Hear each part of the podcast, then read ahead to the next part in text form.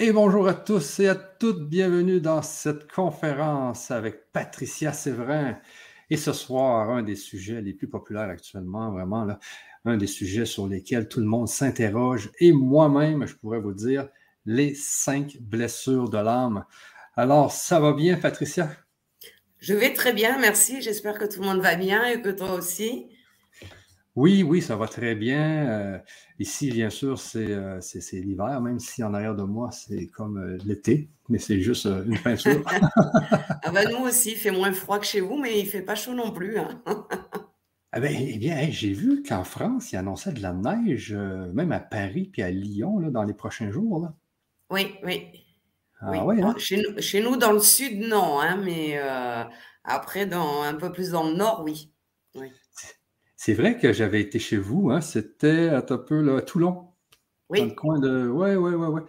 Merveilleuse place, les amis, si vous avez la chance d'aller là. Moi, j'étais sur le bord euh, de la plage. Je ne sais pas si tu te souviens du nom, Patricia, c'était. Au Castellet? Oui, oui, non, mais euh, l'hôtel que j'avais pris là, sur le bord de la plage. Ah oui, alors c'est au Sablette, en fait, c'est à la Seine-sur-Mer.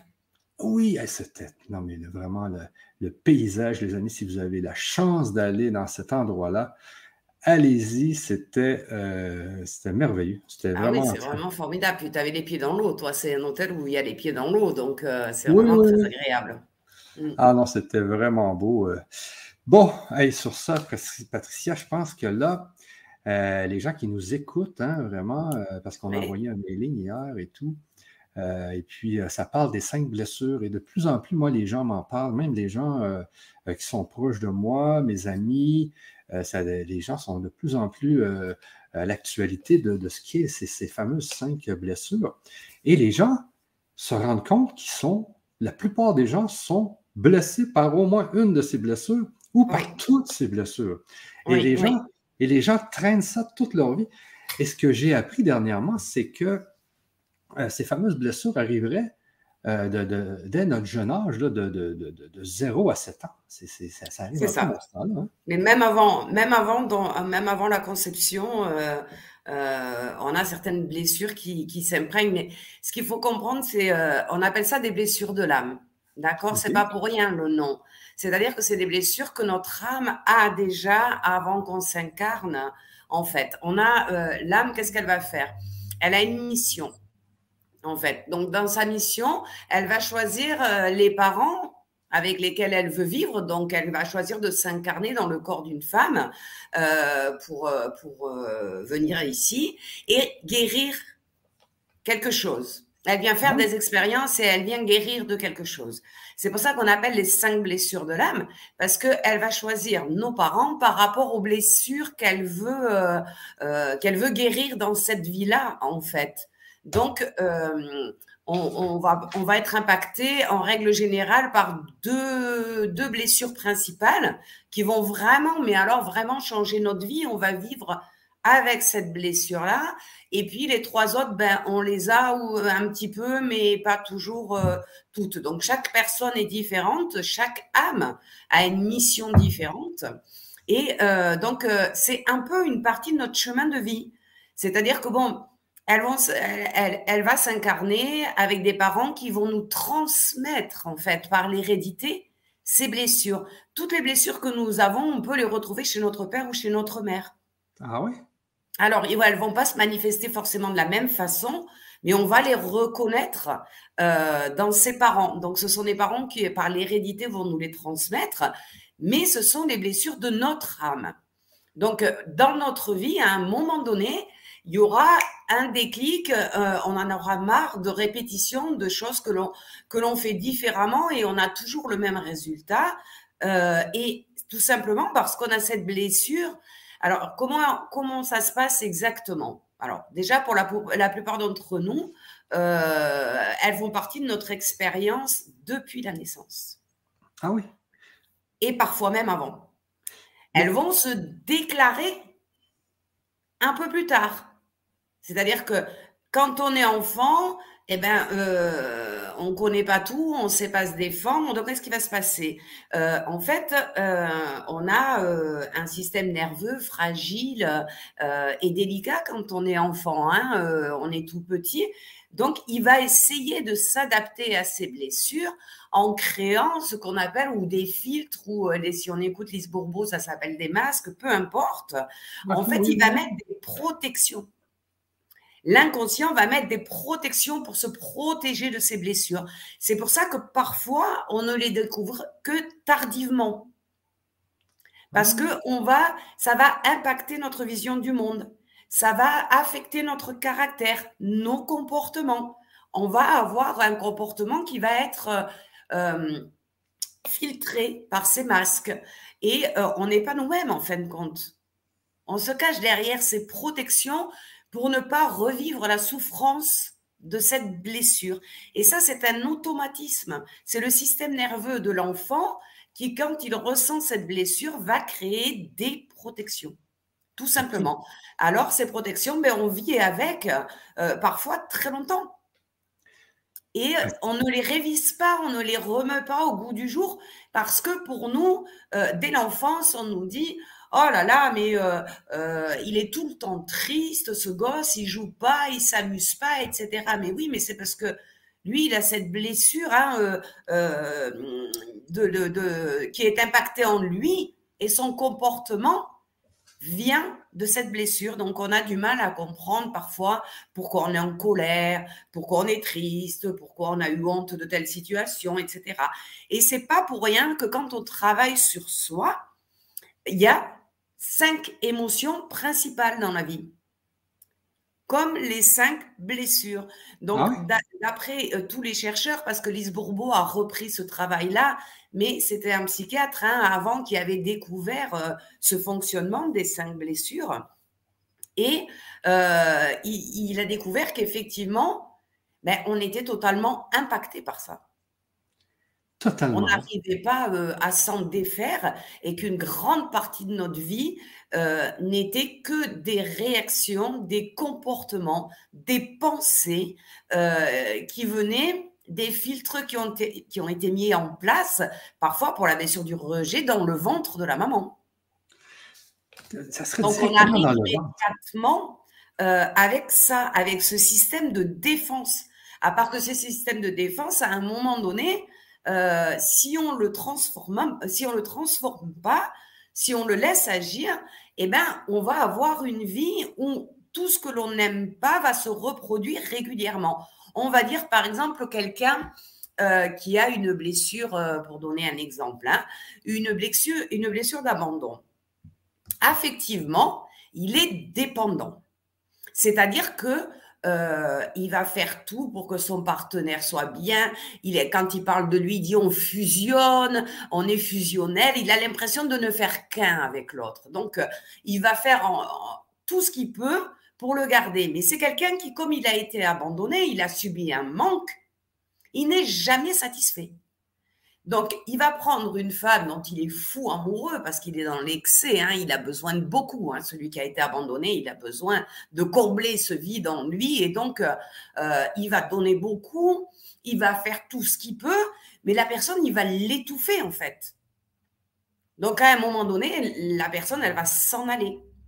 Alors, il va rencontrer quelqu'un d'autre. Elle est totalement différente, cette autre personne. Physiquement, elle n'a pas le même travail, elle n'a pas le même caractère.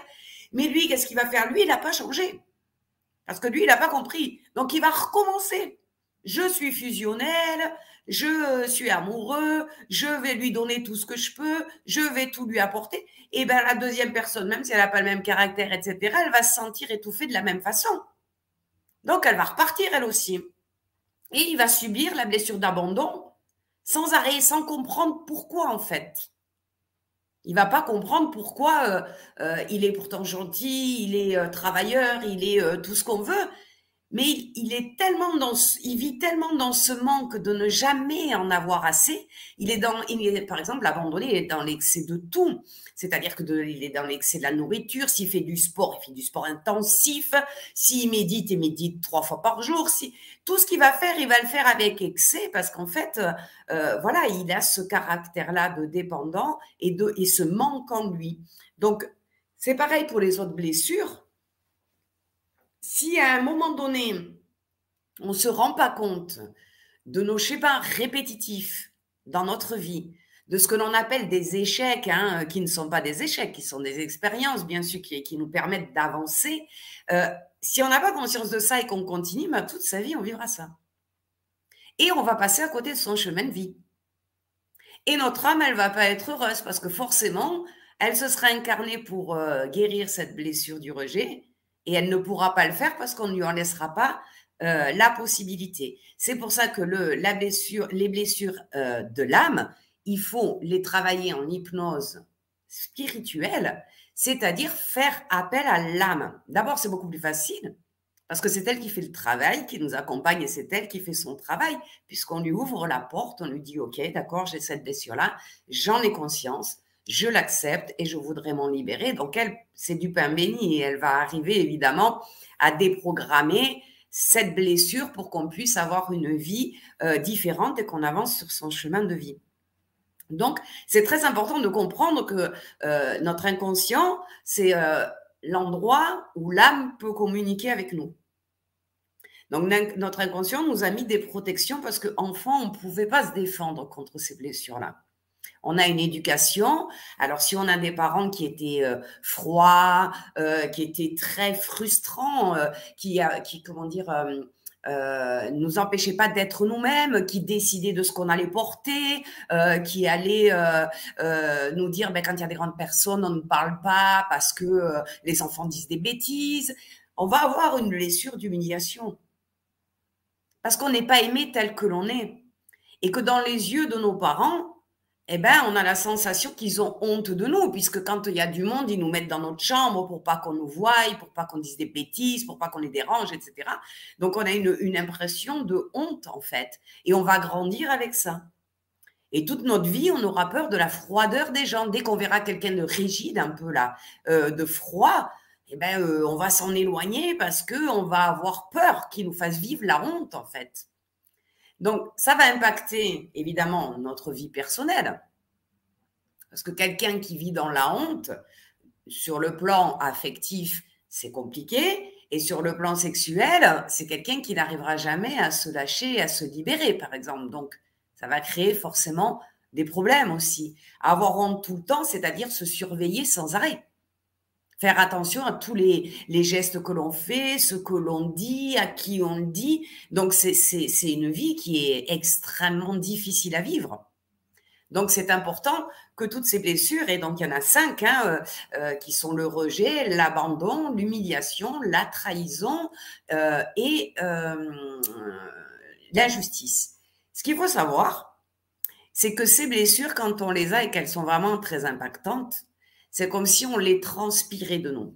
C'est-à-dire qu'on les, c'est de l'émotionnel, donc on les envoie dans ce qu'on appelle notre aura, hein, nos champs énergétiques qui sont autour de nous. Et donc, on va attirer les personnes qui vont réveiller cette blessure parce que c'est ce qu'on renvoie aux gens. Quand quelqu'un te sourit, tu as tendance à sourire, c'est naturel. Si quelqu'un te regarde méchamment, bah, tu as tendance à faire la tête en te disant mais qu'est-ce qu'il veut?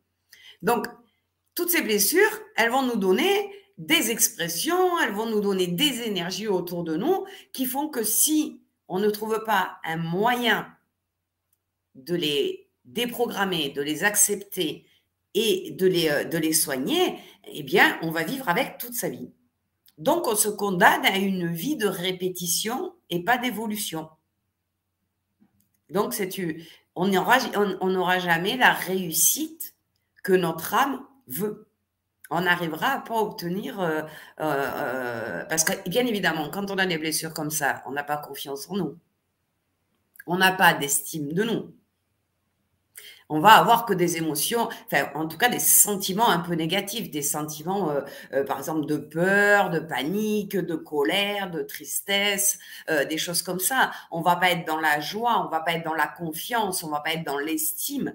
Donc, ça va être beaucoup plus difficile d'avancer sur, sur notre chemin de vie et donc de faire évoluer notre âme on est en train, en fait, de la, de, la faire stagner. Elle n'arrive pas à avancer, elle.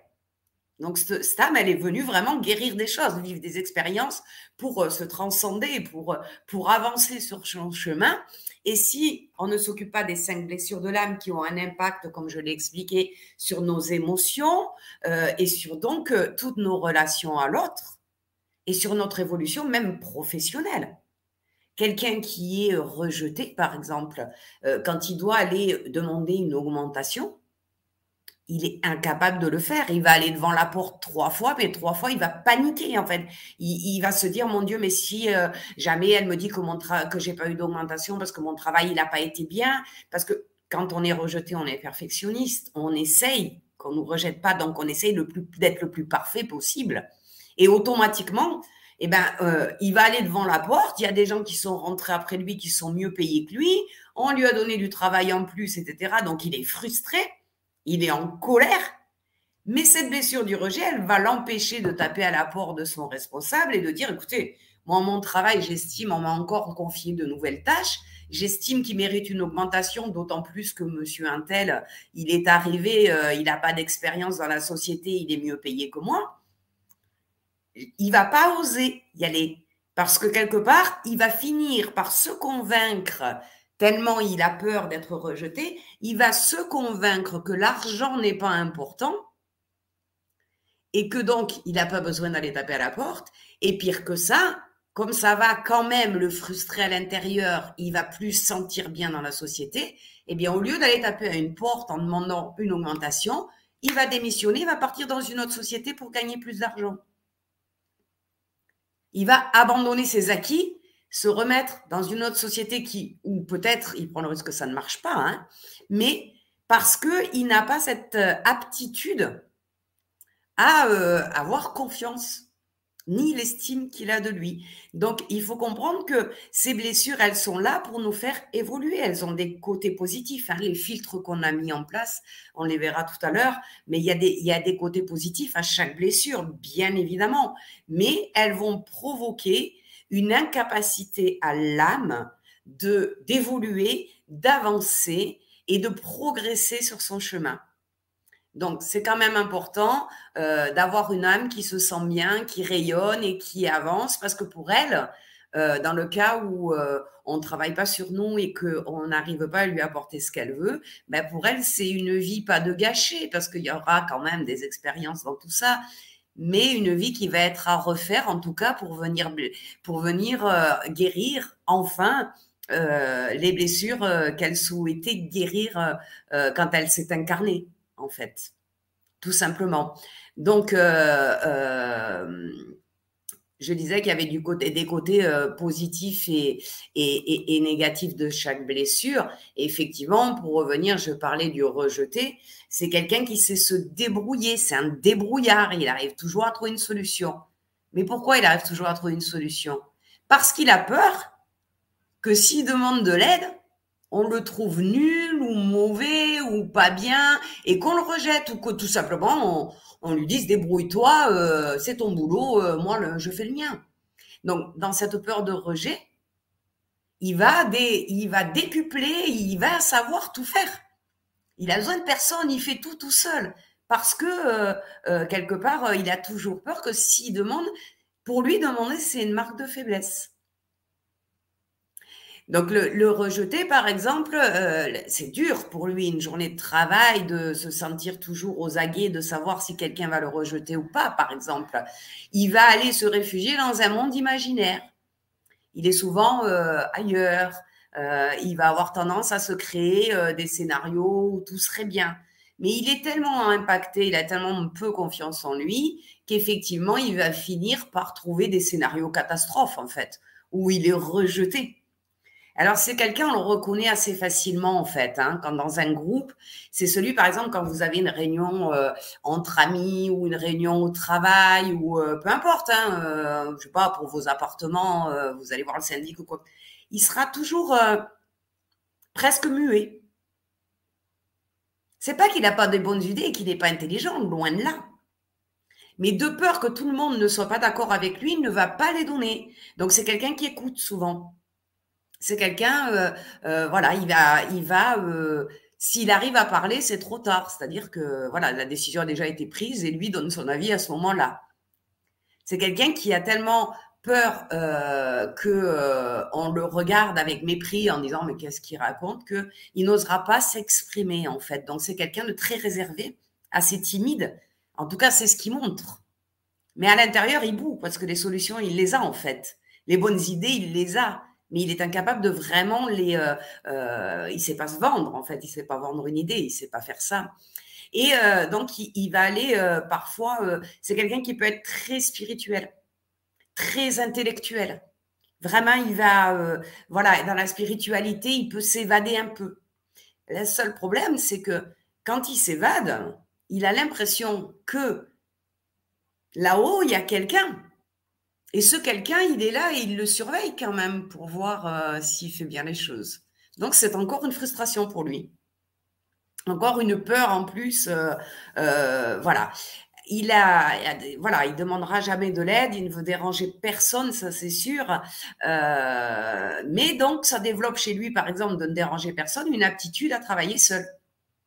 C'est quelqu'un qui alimente part. Bureau, euh, tout seul, heureux d'être tout seul, euh, et qui va travailler, qui va avoir une force de travail euh, très importante, et surtout, il est efficace et il pense à tous les détails. C'est-à-dire que quand il rend un dossier, il n'y a rien qui dépasse. Ah ouais. Il a lu, relu ce dossier pendant deux ou trois fois pour être sûr qui ne manque rien. Il veut surtout qu'on ne lui reproche rien et qu'on ne trouve aucune faille à son travail. Donc, mais vous imaginez un peu le, stress que ça crée en lui. C'est ça. Les tensions. Donc, c'est quelqu'un qui est toujours un peu euh, le rejeté. D'abord, il parle pas trop, mais il est un peu rigide. Enfin, un peu rigide, oui, il est un peu. Euh, et, on le reconnaît aussi euh, souvent à sa, à sa forme parce que du coup, il a tendance à ne pas, dès l'enfance, à ne pas vouloir prendre de place. Donc, c'est des gens qui, enfants, en tout cas, après, on évolue dans le temps suivant les, les expériences que l'on a, le physique change. Mais petit, il est plutôt mince, voire maigre, en fait. Il a des poignets euh, minuscules. C'est quelqu'un qui n'a pas voulu prendre de place et qui parfois est un bébé très petit à la naissance, parce que déjà dans le ventre de sa maman, il a ressenti ce rejet et il s'est fait tout petit pour pas prendre de place, pour pas déranger. Donc c'est quelqu'un que vous pouvez croire complètement solitaire, c'est-à-dire que euh, vous allez, je sais pas dans une dans une entreprise, on va tous manger au resto, on peut tout à fait oublier de lui demander s'il veut venir parce qu'il est dans son coin, il dit jamais rien, euh, il est souriant, hein, euh, il n'y a pas de souci, c'est pas quelqu'un qui est euh, revanchard ou qui est désagréable ou pas du tout. Au contraire, il essaie toujours d'être bien.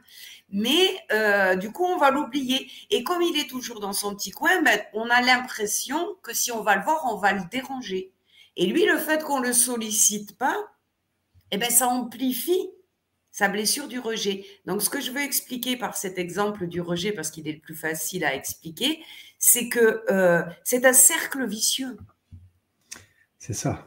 On va attirer les gens qui vont nous rejeter comme les gens qui vont nous abandonner parce qu'on a ça dans nos énergies. C'est ce qu'on renvoie à l'autre et ce que l'autre va nous donner du coup. Est-ce que c'est qu'on nourrit la, la blessure? En fait, par nos comportements et nos filtres, on nourrit cette blessure, tout à fait. Donc, enfant, on la ressent pas trop. À l'adolescence, elle commence à se réveiller parce que c'est là où on devrait se rebeller. Donc, on voit bien le caractère qu'on a à l'adolescence, hein, et il est très, euh, très significatif pour savoir les blessures que l'on a. Et puis, elle va, si on fait rien, elle va s'amplifier, s'amplifier, s'amplifier cette blessure. Elle va s'aggraver et un rejeté, c'est c'est une des personnes euh, qui, est, qui est capable de se suicider. Ah. C'est la blessure où euh, on, quand, alors, même si on ne connaît pas la personne, on peut déduire très rapidement que la personne qui s'est suicidée, c'est parce qu'elle avait une blessure, du, une blessure du rejet qui était devenue insupportable. Il se doit, il se croit pas le droit, il, il croit qu'il n'est pas important aux yeux des autres. Il a l'impression que s'il disparaissait, personne s'en rendrait compte en fait. Alors pour peu que dans sa vie, en dehors de ça, ben, il y ait quelques problématiques financières, qu'il ait un divorce, qu'il se retrouve dans, dans, comme ça nous arrive à tous, hein, des moments de vie qui sont plus difficiles que d'autres, eh bien, c'est quelque chose, quelqu'un qui peut se suicider parce qu'il pense sincèrement qu'en faisant ça, euh, personne, il, manquera à personne en fait. Ah ouais. Donc, et, et c'est pour ça qu'on dit que euh, on, dit, mais comment les gens ils peuvent faire, par exemple, euh, quelqu'un qui va aller euh, sur une gare et qui va attendre le train, il sait qu'il va être déchiqueté. Et comment il peut se jeter? Ben Parce que l'âme a vécu le rejet, elle a compris qu'il n'y arriverait pas et l'âme a quitté le corps. Ah oui. Elle a quitté le corps parce que la blessure du rejet est trop intense trop difficile et elle se rend compte que cette personne-là n'arrivera pas à changer et à arriver à, la guérir et que ça va s'aggraver, s'aggraver, elle quitte le corps. Donc, cette personne, elle, son âme n'est plus à l'intérieur, donc effectivement, elle a le, courage, hein, on peut dire, mais en tout cas, elle va pouvoir se jeter euh, sous, les trains, sous un train euh, en sachant qu'elle va être découpée en morceaux c'est une mort atroce quand même. Quand on y pense, rien que d'y penser, on, va chercher une autre solution. Pour les autres blessures, s'il y a un suicide, ça ne sera pas des, des, suicides violents comme ça, impactants. Ils, trouveront, ils essayeront de trouver une technique plus, euh, plus douce quand même. Donc, c'est quelqu'un qui réagit par contre en cas d'urgence parce que lui, il est toujours sur le sur l'urgence. Il est toujours euh, sur le qui-vive. Donc, si quand même euh, il y a quelqu'un euh, qui avait un gros problème, etc., il va avoir cette rapidité de, de, réflexion qui va faire appeler les pompiers, qui va le faire, lui faire faire un massage cardiaque, etc. C'est quelqu'un qui est très réactif. Parce que comme il pense que personne ne l'aidera lui, il a développé des capacités de réaction très rapides. OK. Alors même s'il souffre de la solitude quand elle est trop longue, etc., et qu'il se sent rejeté, euh, il n'a pas forcément, contrairement aux dépendants, besoin des autres à tout prix. Il a besoin de contact humain, ce qui est normal, mais il peut passer une soirée chez lui euh, ou plusieurs soirées chez lui tranquille s'il a été dans la journée en contact avec les autres. Euh, il ira plutôt sur de la spiritualité, de la lecture, etc. Ça va pas le gêner. Alors qu'il y a des gens qui vivent la solitude de façon très très dure en fait. Donc lui, le rejeter, c'est une des blessures les quand même les plus douloureuses hein, qu'on peut avoir. Et euh, verra euh, aussi, euh, il y a des tonnes de, raisons pour lesquelles on a été rejeté, euh, qui sont vraiment, on voit que c'est les blessures de l'âme. Un rejeté, par exemple, c'est peut-être quelqu'un où, quand la maman a été enceinte, le, le papa est parti. Donc, elle s'est sentie rejetée à un moment de sa vie, où, au contraire, elle avait besoin de soutien. Donc, elle va transférer, cet enfant va sentir le, rejet. Donc, il va le vivre dans le, euh, directement dans le ventre. Mais ça peut être aussi à l'accouchement, en admettant. Alors, il y a des tas de cas, hein, je vais en donner deux, trois comme ça, mais il y en a plein d'autres qu'on verra plus, plus précisément si, euh, si c'est intéressant. Euh, une maman qui vient pour accoucher et puis en fin de compte, ça se coupe, ça se ça se passe mal, le bébé a le cordon autour du cou, etc. On va lui faire une césarienne en urgence. Euh, donc, on va attraper, sortir le bébé in extremis parce que euh, déjà, il y a la sensation de mourir et de pas être attendu, en fait. Hein. Il est déjà en train d'étouffer euh, dans le ventre. Donc, déjà, il y a cette sensation-là. Mais après, on va vite prendre le petit. Donc, la maman étant césarienne, il y a peut-être une hémorragie, il y a peut-être quelque chose, donc on va s'occuper de faire les soins de la maman. Une infirmière va attraper ou une sage-femme le bébé. Bon, ben maintenant on fait un peu plus attention, mais les notre génération, par exemple, qu'est-ce qu'on faisait? La première chose, c'est qu'on lui tapait sur le cul pour qu'il puisse respirer. Donc, on lui tapait sur les fesses euh, euh, pour le respirer, le faire respirer. Après, on lui nettoyait le nez pour qu'il puisse effectivement euh, inhaler. Après, on lui nettoyait un peu tout. On le passait sous l'eau, hein, on le passait en entier sous l'eau comme ça. Et, et, les trois quarts du temps, dans les heures qui suivaient, on commençait par le vacciner. Donc, vous voyez l'arrivée de l'enfant. alors, en urgence, la maman, elle panique parce qu'elle croit que son bébé va mourir dans son ventre. Donc, il ressent cette peur-là euh, d'un coup, il faut sortir l'enfant violemment. Donc, euh, il est dans les mains de quelqu'un, il n'a jamais entendu sa voix, il est dans l'air alors qu'il était dans l'eau. Euh, enfin, il y a un traumatisme qui peut, qui peut, suivant comment l'accouchement va se passer, créer automatiquement une blessure du rejet ou, si suivant l'accouchement, une blessure d'abandon. Et c'est là qu'on voit bien que c'est pas la faute de la maman ou du papa. J'ai une question, euh, Patricia, parce qu'on parle du rejet puis de l'abandon, puis de, depuis tout à l'heure que je me demande, c'est quoi exactement la différence entre l'abandon puis le rejet? Si tu te fais ah, abandonner, c'est que tu as été rejeté. Hein? Très, très bonne question. Alors, ah. le rejet, c'est quand euh, euh, on, on t'a rejeté. alors, comment te dire? Le rejet, c'est souvent la maman. C'est-à-dire qu'elle va te rejeter quand tu vas lui demander de l'affection ou quoi, elle va pas vouloir euh, de toi, elle va trop ça, ah, j'ai pas le temps, j'ai pas le temps, faut que je fasse à manger. Euh, tu vois, tu as euh, des gens qui vont te rejeter en te en te contrariant, en disant oui mais toi tu dis toujours ça, mais non c'est pas ça. Ça c'est du rejet. L'abandon, c'est le papa par exemple qui s'en va de la maison. Ok ok et qui ne va pas revoir son enfant ou qui va le revoir très tardivement. En tout cas, il y a une séparation et l'enfant, il est là, lui, il comprend pas effectivement euh, quand il est enfant, il ne comprend pas pourquoi euh, son papa s'en va parce que même si on lui explique, il, il, comprend pas, euh, mais il a plus de papa. Donc, il est abandonné. Par exemple, dans les couples où le mari ou la femme, d'ailleurs, comment et euh, militaire et part dans des longues missions. Si le bébé a un an, deux ans, trois ans, jusqu'à six ans, on a beau lui expliquer que son papa y travaille, lui, il n'a plus de papa. Donc, il se sent abandonné. Donc, je te passe euh, euh, tous les cas où, effectivement, il y a un des deux parents qui quitte le foyer. Donc, il y a un abandon. Ça peut être vécu avec un grand-parent. C'est-à-dire que euh, la tendre enfance, on a été, enfin là, ça serait réveillé, hein, ça serait une blessure qui se réveillerait euh, parce qu'on l'a déjà. Euh, la grand-mère va s'occuper de l'enfant petit parce que les deux parents travaillent, etc. Et subitement, elle meurt assez brutalement, un AVC, n'importe quoi, elle, décède. Et cet enfant, il est confié assez rapidement parce que les parents travaillent toujours, à une nounou il aura la blessure d'abandon de, sa grand-mère. Il ne comprendra pas pourquoi elle s'en occupe plus. Parce qu'il est trop petit ou parce que ça a été trop brutal, parce que les parents n'ont pas pris le temps de lui expliquer exactement que c'est pas la grand-mère qui veut plus euh, s'occuper de lui, mais que c'est tout simplement parce que euh, elle est partie au ciel ou quoi que ce soit. Donc ça peut être un abandon, c'est-à-dire que la personne, euh, un abandon, c'est quand il y a des gens qui euh, très rapidement mettent leurs enfants dehors parce que euh, bah, ils, font ils sont un peu délinquants, etc. Ils les mettent dehors. C'est un abandon. les rejeter, c'est plutôt leur dire qu'ils sont, voilà, que pas leur donner l'affection dont ils ont besoin, avoir l'impression que l'enfant a l'impression que ses parents ne l'aiment pas. Je dis bien l'impression parce que parfois les parents donnent ce qu'ils peuvent donner, hein. Mais c'est pas suffisant pour l'enfant. Mais le rejet, ça peut être aussi dans, quand l'enfant, euh, euh, quand il y a des, sports et puis l'enfant est rejeté par l'équipe. Oui, tout à fait.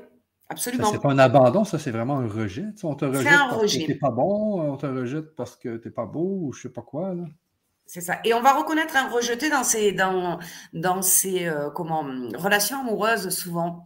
C'est quelqu'un qui va, ça, le couple ne va plus bien, eh ben, il va accepter d'être rejeté, c'est-à-dire d'être trompé, éventuellement euh, d'être euh, malmené, euh, plus de câlins, j'ai plus envie de ça, non mais c'est bon, laisse-moi tranquille, moi je regarde la télé dans le salon, toi là.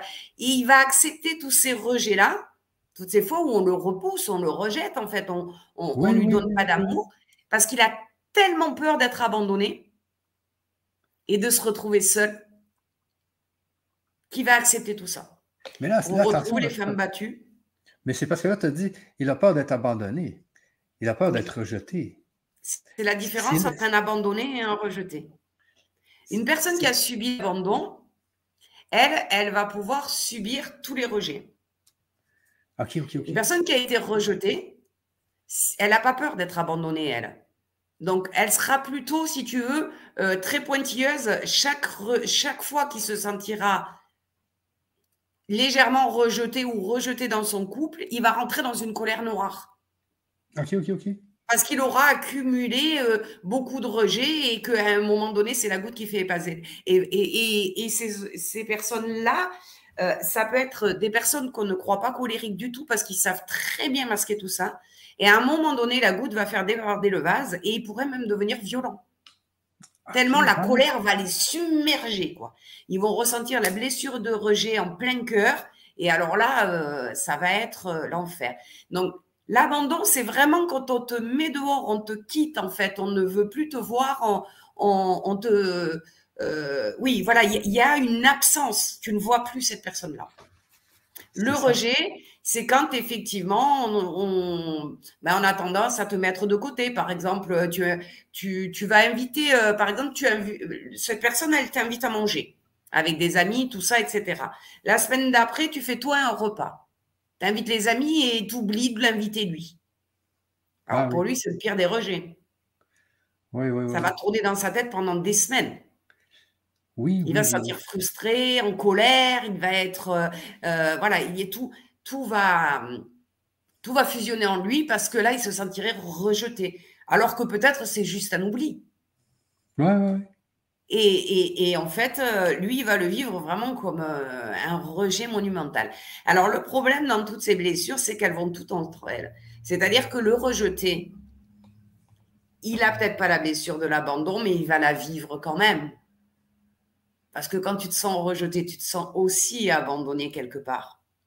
C'est dans l'intensité de la blessure, de, de, l'intensité de tes émotions qu'on va voir si c'est de l'abandon ou du rejet aussi.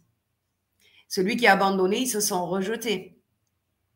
Mais il va avoir un comportement de quelqu'un qui a été abandonné. Et le rejeté va avoir un comportement de quelqu'un qui est rejeté. Mais toutes les blessures sont ensemble à différentes, à différentes raisons.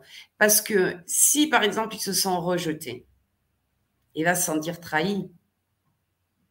Ah, si, comme, il est perfectionniste, le rejeté, il a tout fait au maximum pour être parfait. S'il est rejeté, il va trouver ça injuste. Ah oui. Et suivant les mots qui vont être employés quand euh, il est rejeté, il va se sentir humilié. Donc, tu vois, il y a vraiment les émotions qu'on vit au jour le jour viennent toutes de ces cinq blessures. Toutes. Ah oui toutes les émotions qu'on vit, toutes les, euh, les mauvaises émotions, hein, j'ai envie de dire, euh, voilà, hein, les, émotions qui nous impactent, euh, la colère, tout ça, etc. Toutes ces émotions. D'ailleurs, on va souvent voir un thérapeute en disant, je suis trop stressé, je suis trop tendu, aidez-moi, j'ai de la colère, j'arrive pas à la gérer, je sais pas gérer mes émotions. Ce sont des blessures. C'est parce que les blessures commencent à s'amplifier à un niveau où on n'arrive plus à gérer nos émotions en fait, puisqu'elles viennent de là l'origine de l'émotion vient de la blessure. Donc c'est vrai que c'est un, vraiment un, cercle vicieux, ces blessures. Hein. Si, on les soigne, il faut les soigner toutes, même si elles nous impactent euh, euh, d'une petite manière. Euh, et d'ailleurs, si tu regardes bien ce qui se passe aujourd'hui dans le monde, ils sont en train de réveiller en nous la blessure d'injustice. Tout ce que le oh. gouvernement décide, là, ce Covid, tout ça, etc., etc., toutes ces morts où on n'a pas pu euh, aller enterrer euh, les personnes parce qu'il y avait le Covid, que c'était interdit, etc., tout ça, ça fait remonter de l'injustice. Oui, On voit bien les gens quand euh, il y avait les gilets jaunes dans la rue, quand là ils sont, il y a des grèves à partir de jeudi en France en tout cas, etc. On trouve ça ça fait remonter l'injustice des gens. Et si ça fait remonter l'injustice des gens, qu'est-ce que ça fait remonter La colère, la frustration, le manque? Et c'est pour ça que les gens vont mal. C'est pas parce que euh, euh, il y a eu le Covid, ben, le Covid c'est une maladie, euh, il y en a eu avant, des épidémies, etc. C'est tout ce qui s'est tramé au-dessus. Le gouvernement est très intelligent, donc ils ont des gens qui sont des psychologues, des psychiatres, etc., qui savent ce qu'il faut faire. Et si on veut arriver à enfermer une population, il faut les affaiblir, comme ils ont fait de nous enfermer deux mois et demi. Il faut les, faut les affaiblir. Et pour les affaiblir, ben, on va chercher les blessures. On va réveiller chez les gens les blessures qui vont donner des émotions et qui vont, voilà. Donc. Euh, j'ai Mylène qui dit en fait, on a les cinq blessures plus ou moins fortes. Oui. Oui. Oui, mais parce que, parce que même si on ne devait pas les avoir, les, les, deux, trois blessures qu'on a très fortes euh, vont forcément nous amener à vivre les deux autres qui manquent, en fait. Donc, ça ah. sera par ricochet. Donc, elles seront moins fortes, on les ressentira moins. On va voir hein, que quand, euh, voilà, le, le, le, rejeté, là, celui que je vous décris là depuis tout à l'heure, c'est vraiment quelqu'un qui a une grosse blessure.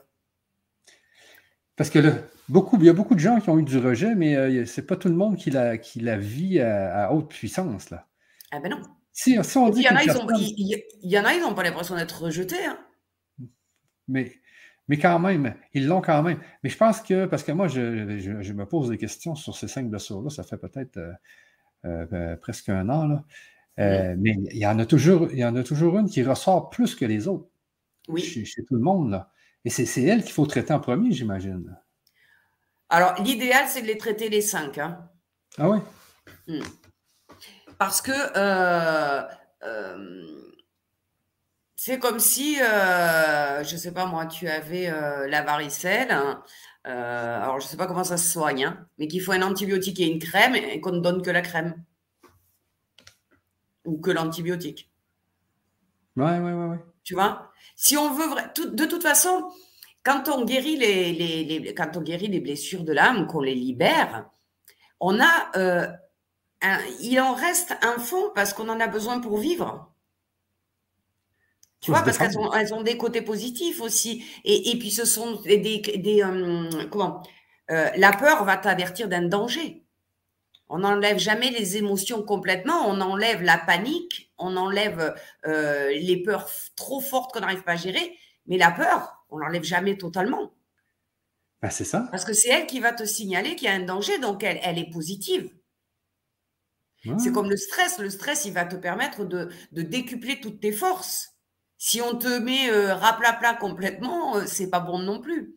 Donc, quand on va traiter les blessures, bien sûr que celles que, euh, qui nous impactent le plus, il va falloir, il va falloir la travailler plus, mais il faut les travailler toutes. Ah, c'est ça. Hein.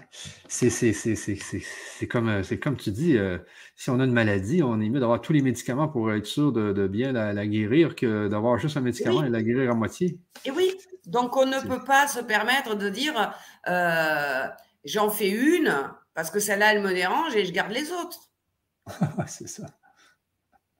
Si, L'idéal, c'est de les, de les soigner toutes. Alors effectivement, celle qui est bien ancrée en nous depuis des années et qui est vraiment une que l'âme veut nous aider à libérer, c'est celle qui nous impacte le plus. Effectivement, euh, il va falloir travailler dessus pour, que, pour, qu'elle, pour, pour arriver à la déprogrammer. Mm-hmm. Un peu plus que le reste. Ah ouais. Mais il est bien de les faire les cinq.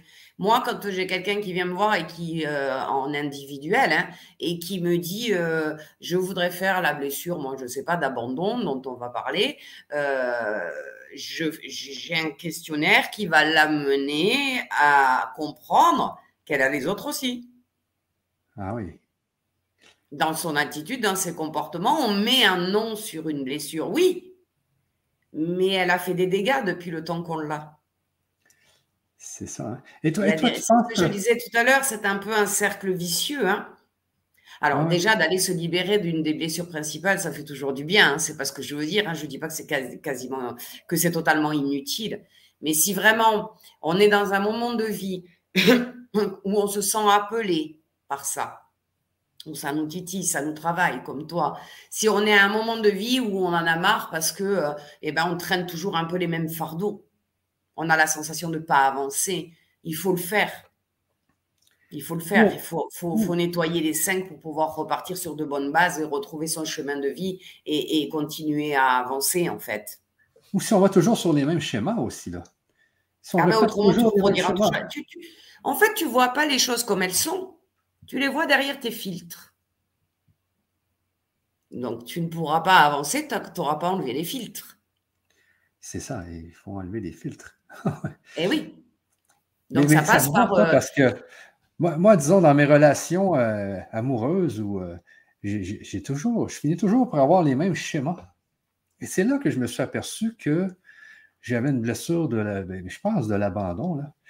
ah ben oui, si, si, ça se finit toujours, oui c'est que, disons que je peux tomber en dépendance affective et là, euh, la personne peut se mettre à me parler mal, ça me. J'en fais pas de je la laisse faire. Mais j'ai comme peur, de l'abandon, dans le fond, mais l'affaire, c'est que je suis toujours en hyper-vigilance, je fais, je, fais toujours des calculs. Et euh, c'est ce que j'ai vu l'autre fois dans, dans, une autre conférence, c'est que quand tu as la blessure de l'abandon, tu deviens en hyper-vigilance parce que tu es toujours sur tes gardes. Et, là, tu sécrètes du cortisol.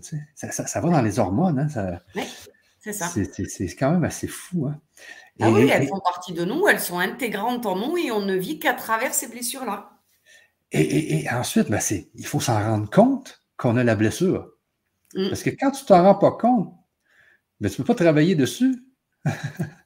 Euh, ben, dans ces cas-là, quand tu t'en rends pas compte, mais que tu as des schémas répétitifs, tu vas voir un thérapeute et le thérapeute, il va trouver tout de suite que effectivement, euh, euh, ça vient de là. Même les psychologues en parlent, les psychiatres hein, de ces blessures-là. Hein, tout le monde en parle. Hein. Enfin, tout le monde est au courant que ça existe et qu'elles sont très impactantes dans, dans la vie qu'on va avoir. Ben, c'est ça. Et c'est pour ça qu'aujourd'hui, je, je, voulais vraiment faire la conférence avec toi. C'est que moi, je me rends compte de ça depuis quelques mois. Euh, mais le fait de s'en rendre compte, ça me permet que quand, quand je fais une méditation, au moins je peux la, en, conscience, je peux la faire là-dessus. Je peux me dire, mais pourquoi, pourquoi que je répète ce schéma-là? Pourquoi je me suis laissé parler mal? Pourquoi ci, pourquoi ça? Et j'aurais pas dû. C'est ça. La réponse est simple, pour pas qu'elle te quitte?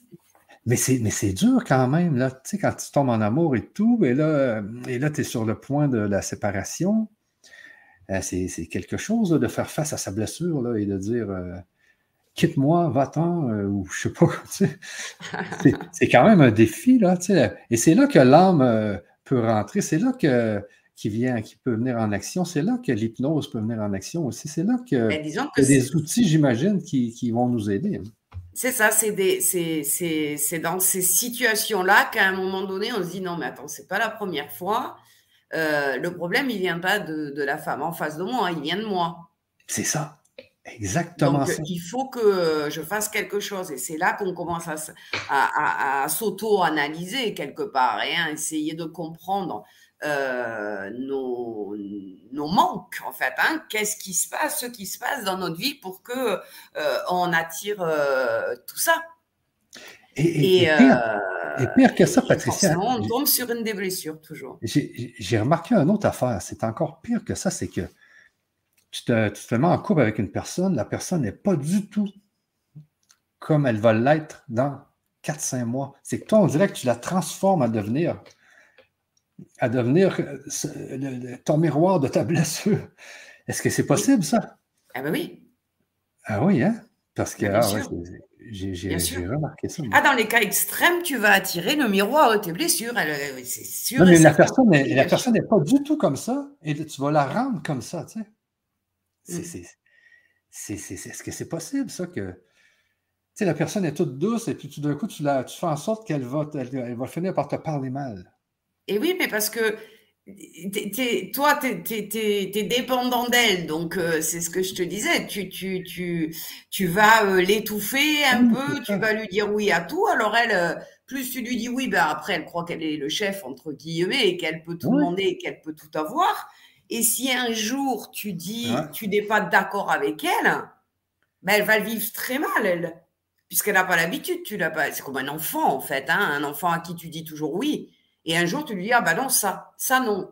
ben, il va se rouler par terre, il va faire une crise de colère, etc. Il va se sentir trahi, il va se sentir humilié, ah il va se sentir tout ce que tu veux parce que tu l'as pas habitué. Donc si au départ euh, euh, tu donnes tout et tu dis oui à tout, ben, le jour où tu dis non, euh, ça va plus du tout. Hein.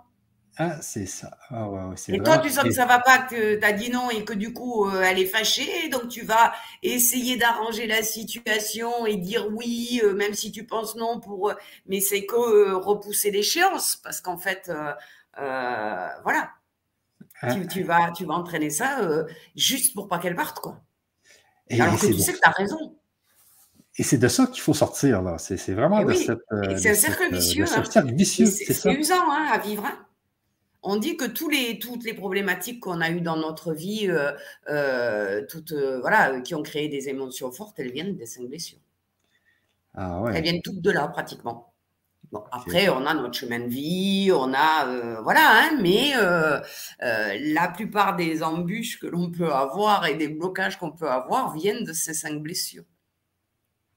C'est pour ça qu'il faut faire les cinq, en fait une bonne question ici quand même de Mylène qui dit Est-ce que quelqu'un qui a la blessure de l'abandon peut quitter l'autre? Moi, je pense que oui. Alors, ça va être extrêmement difficile. Il va vraiment falloir euh, que l'autre dépasse les limites. Je donne un exemple. Quelqu'un qui a une blessure d'abandon, elle peut supporter, euh, comme je disais tout à l'heure, des violences et d'ailleurs, on le voit hein, si vous regardez les statistiques. Elle va euh, être battue, euh, maltraitée, euh, insultée, etc. Elle va vivre ça, etc. Tant que le mari ne touche pas les enfants. Et souvent, elles ont été battues pendant 5 ans, 6 ans, 7 ans. Et un jour, le mari arrive et il s'énerve sur un des gosses et il frappe l'enfant. Et à ce moment-là, le lendemain, elle fait ses bagages, elle prend ses enfants et elle s'en va. Parce qu'il y a des limites quand même dans, la, dans, dans ce que ah l'on peut être et subir. Donc, dans ce cas-là, oui, quelqu'un qui a la peur d'abandon aura vécu des années à être rejeté, maltraité, etc., pour ne pas être abandonné. Et elle pourra, si on touche à quelqu'un qu'on aime vraiment, c'est-à-dire qu'elle ne va pas défendre sa personne. Elle ne va, pas, elle va pas quitter cet homme pour elle elle va quitter cet homme pour sauver ses enfants. Elle ne ah. cherche pas à se sauver elle, elle cherche à sauver ses enfants. Parce qu'elle, pas d'estime et pas de confiance en elle, donc elle n'a pas besoin d'être sauvée, elle sait qu'elle le mérite presque. C'est comme ça. Oui, mais il m'aime. Voilà, il m'aime. Lui, il m'aime. Donc, quand euh, l'homme lui reproche de ne pas être si, de ne pas avoir fait bien le ménage ou quoi que ce soit, elle va accepter parce que pour elle, de toute façon, euh, elle n'est pas, elle n'a pas de confiance, elle n'a pas d'estime. Donc oui, c'est certainement vrai, il a, elle a mal fait le ménage. Donc presque, elle arrive à se convaincre qu'elle a mérité d'être maltraitée. Et, est-ce qu'elle peut aller jusqu'à euh, fréquenter quelqu'un qu'elle n'aime pas? Pour pas, quelqu'un d'abandonné? Un abandonné pourrait, pourrait sortir, vraiment être en couple avec une autre personne qu'elle n'aime pas, juste pour ne pas avoir cette sensation-là d'être abandonné. Tout pour ne pas être seul, oui. Mais peut-être pour ne pas être seul, mais vraiment être avec quelqu'un qu'elle n'aime pas, dans le cas où cette personne-là la, laisserait.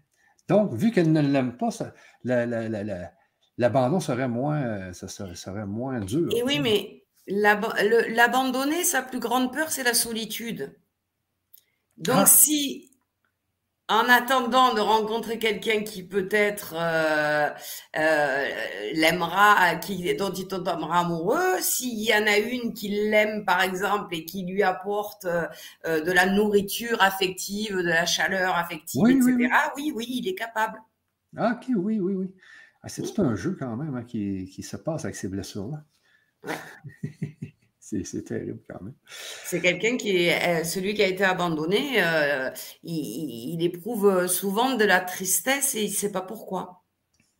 Ah. Il va avoir des hauts et des bas en fait. Hein. Euh, il, va se sentir triste. Alors euh, évidemment, il n'aime pas euh, que son conjoint parte en déplacement, des choses comme ça. Ça le, ça le rend, ça le rend fébrile en fait. Mais en fait, il, le, celui qui a abandonné, l'abandon, c'est il a du mal à fonctionner tout seul il, est capable de demander euh, un conseil à quelqu'un, il va pas le suivre hein, parce qu'il sait très bien ce qu'il doit faire, mais juste pour que on l'écoute, euh, qu'on s'occupe de lui en fait. Ah, ok, oui, oui, oui. Voilà. par contre, contrairement au rejeté, c'est quelqu'un quand il y a un groupe, alors lui, il faut qu'on le voie. Hein. Il va parler, il va, voilà, c'est quelqu'un qui, euh, qui a du charisme en général, c'est quelqu'un, voilà, qui, qui va attirer l'attention sur lui. Le rejeté, lui, dans son petit coin, il est réservé. C'est pour ça qu'on on voit quand même la différence dans l'attitude de la personne. Il peut s'apitoyer sur son sort aussi. Il veut se créer des maladies euh, pour que sa chérie ou son chéri euh, s'occupe un peu plus de lui. Et dire Oh, je suis fatiguée ce soir, je suis un peu fatiguée, je ne suis pas bien pour que l'autre vienne lui dire Est-ce que tu veux que je te fasse un petit thé? Est-ce que tu veux que. Voilà, pour qu'on s'occupe de lui. Il a toujours besoin. Il n'a jamais assez. Hein. Il, a toujours besoin, il a manqué, hein, enfant, euh, euh, alors que ce soit d'affectif, ça peut être aussi de nourriture réelle. C'est-à-dire, euh, il y a eu une époque où tout le monde allaitait les enfants. Et il fallait allaiter, il fallait allaiter, il fallait allaiter. Et puis, ben, la maman, le lait, il monte pas tout de suite, etc. Donc, on lui dit, faut insister, faut insister, faut insister. Mais en attendant, le bébé, lui, il a rien à bouffer. Puisqu'en de lait. Donc, il peut rester euh, des fois deux, trois jours euh, sans avoir la montée de lait qui va le permettre de se nourrir. Mais rien que ça, ça peut créer une blessure d'abandon. Parce ah qu'il est dans le manque. on voit que ça peut être des petites choses qui peuvent ah, créer des, blessures. Hein. Choses Mais c'est pour ça que je dis que c'est des blessures de l'âme. Oui, oui, oui. C'est pas, euh, on voit bien que c'est pas la maman, la pauvre, elle doit s'appuyer sur les seins au maximum pour essayer de faire sortir et nourrir son bébé. Et l'infirmière ou la sage-femme lui dit mais mais ça va venir, ça va venir, attendez, mettez-le au sein toutes les heures et le lait monte pas. Mais en attendant, le bébé, ben, lui, il attend et donc il a manqué de nourriture. S'il a manqué de nourriture, il y a un manque en lui profond, un vide, et il aura une blessure d'abandon. Ah ouais. Donc il y a beaucoup de choses qui viennent. Euh, donc, donc, comme tu disais, euh, Patricia, ça veut dire ça, ça, peut arriver quand l'enfant est dans le ventre de la mère, à la naissance, Mm. Puis est-ce que c'est est-ce que c'est jusqu'à 7 ans? On entend souvent l'âge de 7 ans. Là. Imagine-toi un bébé qui est dans le ventre de sa maman. Pendant la grossesse, sa maman perd la sienne de maman. Ah oui. Elle se sent abandonnée. Elle a plus sa maman, pour peu qu'elle était un peu fusionnelle avec elle, qu'elle avait une maman avec qui elle s'entendait très bien, avec qui qu'elle voyait régulièrement, etc. Elle, elle se sent abandonnée. Qu'est-ce qu'il va en sentir, l'enfant à l'intérieur? L'abandon. Ah, ok, oui, oui, oui, il va ressentir, ben oui. Donc, elle, elle va ressentir une profonde tristesse par rapport à ce deuil. Celui qui souffre d'abandon, il a des phases de tristesse qu'il ne peut pas expliquer. Ah. Il y a des jours où il est triste, il ressent cette tristesse en lui, il ne sait pas pourquoi. Tu vois, il y a beaucoup de choses qui, euh, c'est, on pourrait euh, parler, euh, mais des heures sur une seule blessure. Hein, on va essayer d'avancer un tout petit peu, mais c'est tellement passionnant. Il y a tellement de choses à découvrir dans chaque blessure. voilà.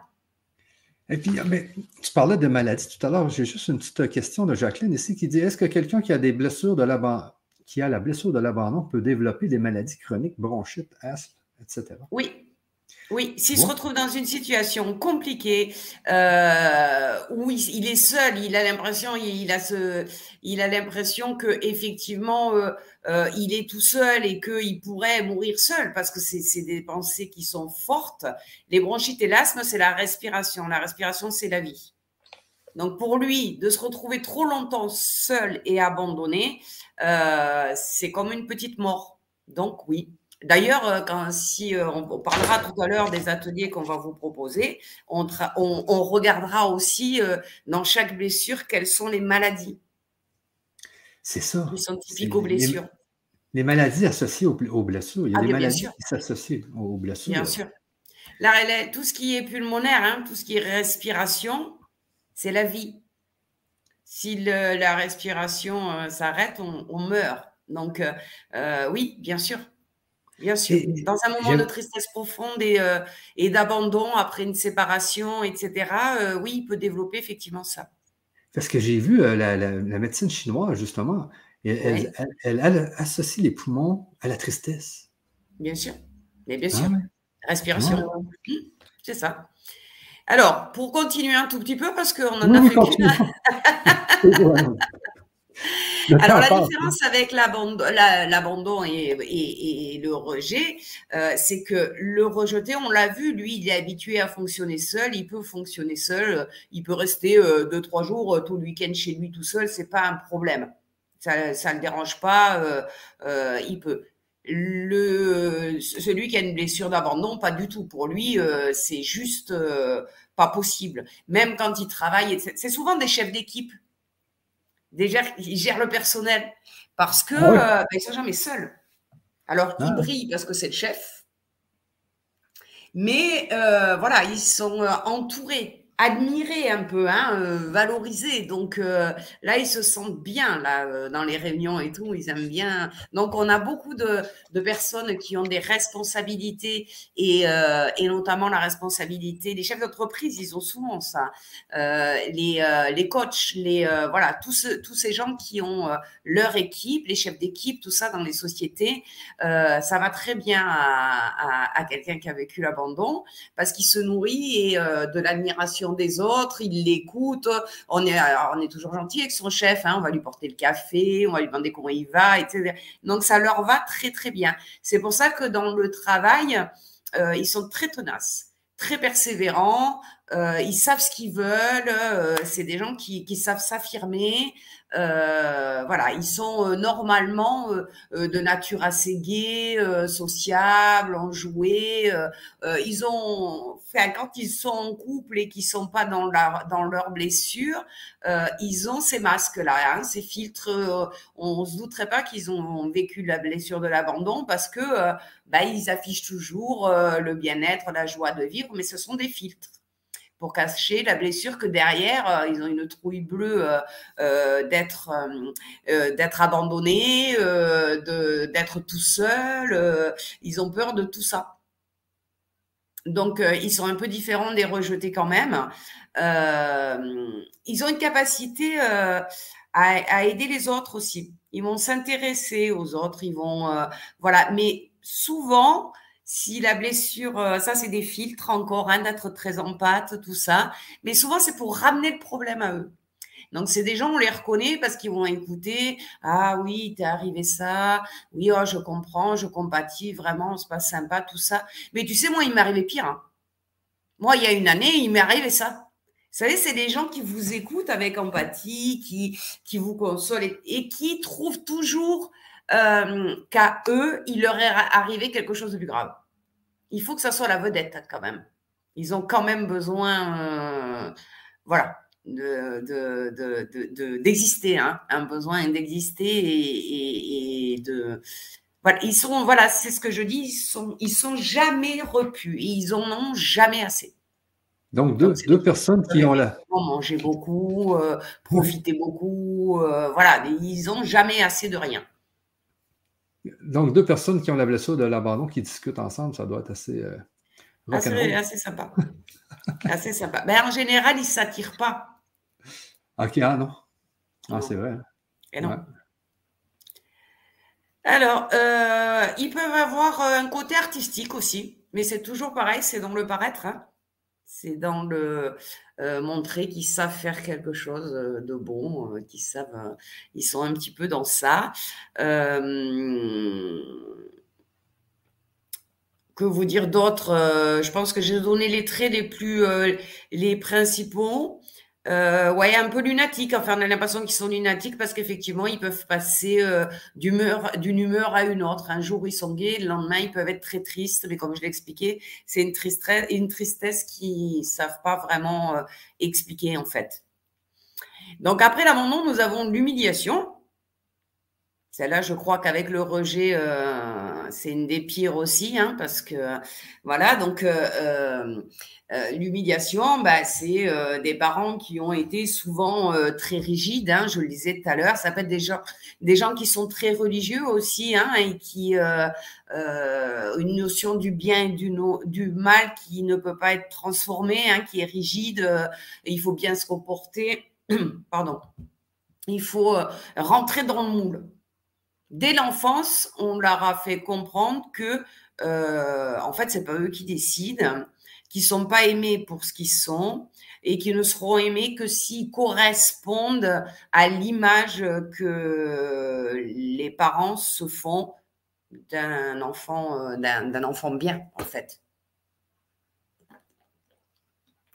Ils sont brimés par un des deux parents alors ça peut être tout bête hein, aussi, hein. ça peut être tout simplement euh, euh, un enfant qui fait pipi au lit euh, un peu tardivement et bah, la mère, il va arriver la famille le dimanche, elle va dire oh là là, jeudi il a encore pissé au lit ce cochon. Voilà, il y a une notion de sale. Hein. Les humiliés, c'est des gens qui se douchent régulièrement, etc., qui ont une sensation toujours d'être sales, de pas voilà, de pas correspondre. Hein. Ils ont eu euh, des parents très stricts, très répressifs quelque part. Hein. En tout cas, dans leur liberté d'être eux-mêmes. C'est la petite fille, euh, j'en ai un exemple comme ça, mais une petite fille qui, qui se lève le matin et qui dit à sa maman, oh, je vais mettre ma, ma robe rose aujourd'hui, euh, j'ai envie de mettre ma robe rose aujourd'hui parce que elle est neuve ou parce que si. Et sa mère qui lui dit, non, non, de toute façon, tu vas mettre la bleue parce que la bleue, elle te va mieux. Et moi, j'ai décidé que tu mettrais la bleue. De toute façon, le bleu, c'est plus beau que le rose. Ben, l'enfant, euh, il va avoir plus tard une blessure de l'humiliation. Euh, il n'a pas été accepté tel, qu'il est. Et euh, donc l'humiliation, c'est évidemment la peur de faire honte à quelqu'un ou la honte de soi-même. Donc, c'est quand même très, très impactant quand on l'a. Et on est plus à le avoir que ce qu'on pense. on a toujours l'impression que non, mais euh, si. si. Alors, cette personne, comme elle ne peut pas s'aimer comme elle est, elle va être souvent euh, dans des métiers où elle aide les autres. Elle va aider les proches. C'est là dans la dans une famille, dans une fratrie, euh, c'est la personne qui va qu'on va appeler à chaque fois qu'on va pas bien, qui va venir nous soigner, qui va nous apporter le beurre parce qu'on a oublié, qui va être là pour tous les voisins. Tous les voisins sont là. Elle va faire les courses de la petite mamie qui ne peut pas descendre les escaliers. Elle va aider. Ça peut être aussi les aides-soignants, les infirmiers, mais aussi les médecins qui vont avoir euh, cette attitude effectivement euh, euh, d'être humble, euh, d'avoir le savoir, etc., mais de s'en servir pour les autres. Donc, il faut, ils ont un ego un peu démesuré, ces gens-là. Alors, je m'excuse pour ceux qui font la même profession que ce que j'ai cité, hein. mais euh, ils ont un besoin de reconnaissance, en fait, hein, et ils ont besoin de briller à travers, à travers les autres.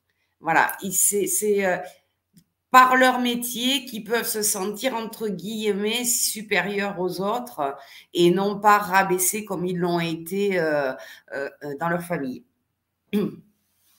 Par contre, ils ont une notion aussi, comme on l'a vu tout à l'heure pour le rejeter, ils ont une notion, une notion de l'au-delà, de la morale, de Dieu. Le problème, c'est que pour eux, Dieu est là pour les juger. Donc, il faut être digne. Donc, ils ont, ce sont des gens qui sont euh, rigides, en fait. Il faut pas, euh, faut pas de faux pas. Il faut pas faire d'erreur. Il faut pas se faire remarquer. voilà, ils vont essayer de, euh, par leur rigueur, d'être irréprochables, de ne faire honte à personne, de ne jamais avoir honte de leur comportement. Donc ça aussi, hein, c'est un peu comme le rigide, c'est un peu compliqué d'arriver à vivre euh, euh, comme ça. Ils ont euh, tellement vécu cette humiliation profondément que c'est des gens, ils sont incapables de faire du mal aux autres. Rien que l'idée de le faire, ça les rend malades parce qu'ils ont tellement souffert qu'ils sont vraiment attentifs à la souffrance des autres. Alors, il y a au niveau, en tout cas, sexuel, par exemple, ça pose de gros problèmes. Parce qu'évidemment, les pulsions sensuelles, euh, les habits un peu provocation, ou les choses comme ça, etc., etc., pour eux, euh, c'est interdit. C'est impossible. C'est des choses qu'ils ne s'autorisent pas. C'est pas qu'ils n'en sont pas capables. Hein. Ils ne, s'autorisent pas ce genre de choses de peur d'avoir honte. Ils vont aller, euh, ça c'est des gens qui peuvent par exemple, il me vient un exemple, aller euh, à la boulangerie et s'acheter un chou à la crème là parce qu'ils en ont envie, etc., etc. Sitôt qu'ils auront englouti le chou, ils vont culpabiliser, ils vont ressentir de la honte et pour peu qu'ils aient des problèmes de poids, ils vont s'en vouloir énormément, ils vont se dire qu'ils sont gros, qu'ils sont ci, qu'ils sont là, et ils peuvent se faire vomir dans ces cas-là. Donc, c'est des gens qui, euh, voilà, qui, qui, vont vouloir être euh, plus parfaits que parfaits. Donc, euh, c'est très difficile, très difficile à vivre une blessure d'humiliation forte. Elle est très compliquée. Alors, leur côté positif, quand même, euh, ils savent qu'ils ont des besoins pour survivre, etc. ils vont les respecter, chose que toutes les blessures ne font pas. Euh, ils sont extrêmement sensibles aux besoins de l'autre, ça je vous l'ai dit, et euh, ils sont capables de respecter la liberté des autres, c'est-à-dire qu'ils vont jamais s'imposer, ils vont vite comprendre quand ils doivent s'éclipser, etc., etc. Parce qu'on leur a tellement on les a tellement privés à eux de leur intimité, etc., qu'ils ne veulent surtout pas le faire, faire euh, subir aux autres. Donc, c'est des gens qui, par exemple, vous les invitez à boire le café, euh, qui, quand ils ont fini leur café, vont dire Bon, on va pas, je vais pas déranger, je vais y aller. Ils ont toujours l'impression que, voilà, ils veulent surtout pas prendre euh, l'espace des autres. Euh, donc, ça, c'est parfois bien. Ils ont souvent une très bonne éducation, hein, par contre, donc, puisqu'il faut pas bouger. Donc, voilà. Ils sont très bons médiateurs parce qu'ils savent prendre les gens et comme ils ont une gentillesse et, et de l'empathie pour les gens, euh, qui sont très serviables, très altruistes, ils sont généreux, etc. Ben, ils arrivent à faire, euh, euh, voilà, être à des bons médiateurs, euh, à concilier les gens les uns avec les autres. Euh, voilà, ils sont capables de dédramatiser des situations parce que effectivement, ils ont cette capacité-là de relativiser un petit peu. Euh, donc, c'est des gens qui peuvent être organisateurs de mariage, qui peuvent être euh, euh ben, dans, le, dans le soin, dans l'aide à la personne, tous ces métiers-là. Voilà, ils recherchent en fait la fierté dans les yeux des autres et ils font tout. Alors, ils ne sont pas pour autant heureux, mais euh, leur but ultime, c'est de, de, de, voir de la fierté euh, dans les yeux des gens et, euh, et d'arriver à, à ne pas provoquer de honte nulle part et ne surtout pas avoir honte d'eux-mêmes par rapport à un comportement. Donc, des gens qui peuvent culpabiliser dans leur comportement, ils culpabilisent très, très vite pour très, très peu. Nous avons ensuite la blessure. Je suppose que tu as des questions, mais tu me les poseras après. Ouais. Hein? Euh, donc, euh, la blessure de la trahison. Alors, ça va impacter euh, les gens qui vont devenir contrôlants. Alors, pourquoi, pourquoi contrôlants? C'est-à-dire qu'ils ont tellement peur de, que, quelqu'un les trahisse, que ce soit un ami, leur, euh, leur conjoint ou quoi que ce soit, qu'ils vont tout vérifier, tout contrôler. Ils ne sont en paix que quand chaque chose est à sa place et qu'on ne peut pas euh, changer les choses sans, euh, sans leur autorisation ou contre leur autorisation. Donc la, plus peur, la, plus, peur la plus impactante pour eux, c'est effectivement ben, la séparation automatiquement, alors là, quand j'ai la séparation, ça peut être une séparation amoureuse, mais ça peut être un, licenciement, ça peut être un deuil, ça peut être tout ça. Tout ça, pour eux, euh, euh, c'est compliqué à gérer, en fait. Euh, en fait, il, il a cet enfant qui a cette blessure-là, de toute façon, de trahison. c'est qu'à un moment donné, il n'a pas senti le soutien de ses parents. Ou alors on lui a fait une promesse, on lui a dit qu'on serait toujours là, et puis à un moment donné, euh, euh, il y a eu un contretemps et ça s'est pas fait. C'est quelqu'un, euh, par exemple, je pourrais donner l'exemple d'un enfant qui qu'on oublie à l'école, où on arrive en retard. C'est mal, malencontreusement, ça arrive à certains parents, c'est arrivé à certains parents. Et ben, à ce moment-là, il va se sentir trahi il va vraiment se sentir, euh, maman euh, lui a dit en partant, ou papa, ou le voisine, ou la nounou, je sais pas, euh, je serai là à la sortie des classes, t'inquiète pas, n'aie pas peur, je serai là, je, je, viens te chercher, c'est moi qui viens te chercher ce soir. Et puis, en fait, il se retrouve tout seul avec la maîtresse dans la, dans la classe, donc il se sent pas forcément abandonné parce que la maîtresse va le rassurer et lui dire que c'est certainement un contretemps, mais il se sent trahi dans la promesse de sécurité qu'on lui a donnée le matin. Euh, c'est quelqu'un qui a autrement été trahi, donc il a perdu euh, la confiance de ses parents à un moment donné dans un événement. Mais ça peut être aussi une, trahison qui est vécue à travers les parents, c'est-à-dire euh, un des deux parents qui est infidèle. Et il entend une discussion, il entend ses parents se disputer, etc., etc et il va se sentir trahi. Alors souvent, il va se sentir trahi. Par exemple, moi, je suis une femme. Si c'est mon père qui trompait ma mère, comme je suis une femme, je, vais être trahi par le, par le sexe opposé. Inversement, si vous êtes un garçon, plutôt l'inverse. Euh, donc ça va engendrer beaucoup de manque de confiance en lui, c'est-à-dire que voilà, il est obligé de, de, de, de tout contrôler. C'est quelqu'un qui peut regarder dans le téléphone de sa compagne, euh, c'est quelqu'un qui peut vérifier les emails, c'est quelqu'un qui euh, peut mettre une caméra euh, quand vraiment la blessure est très très forte. Euh, c'est quelqu'un qui de nature ne fait confiance à personne. C'est-à-dire que même si on lui sourit, etc., du moment où il ne connaît pas bien et du moment où il nous a pas donné sa confiance, il va tout contrôler. Donc professionnellement, quelqu'un, par exemple, s'il est dirigeant euh, d'une entreprise, ben, il va euh, euh, surveiller, vérifier le travail de sa nouvelle stagiaire ou de son nouvel employé de A à Z plusieurs fois pour être sûr qu'il n'y a pas d'erreur, pour être sûr qu'il ne s'est pas trompé sur la personne. Il va, il peut le tester aussi pour voir s'il est fiable, si voilà c'est quelqu'un qui va être sans arrêt, sans arrêt euh, dans le contrôle. Donc, euh, c'est quelqu'un qui entretient une image, souvent c'est comme ça qu'on le, qu'on le reconnaît un petit peu, euh, il entretient une image d'un individu bah, très responsable. En général, il, fait, il peut faire beaucoup de sport pour avoir un corps musclé, il veut paraître fort physiquement parlant, très rapide d'esprit par contre. Il a des capacités intellectuelles très rapides, il réagit très très rapidement. Euh, il peut être, par contre, s'il a un doute très, méfiant. Il va euh, harceler un peu les gens pour essayer de trouver la vérité. Il peut être autoritaire s'il euh, s'il a des responsabilités. Il peut être aussi autoritaire pour mettre un peu la peur sur les gens et qui justement ils, aient peur de le trahir. Donc ça lui assure un peu le, fait que les gens vont moins le trahir parce qu'ils ont peur de lui. Il a besoin aussi que sa réputation, euh, euh, d'avoir une belle réputation.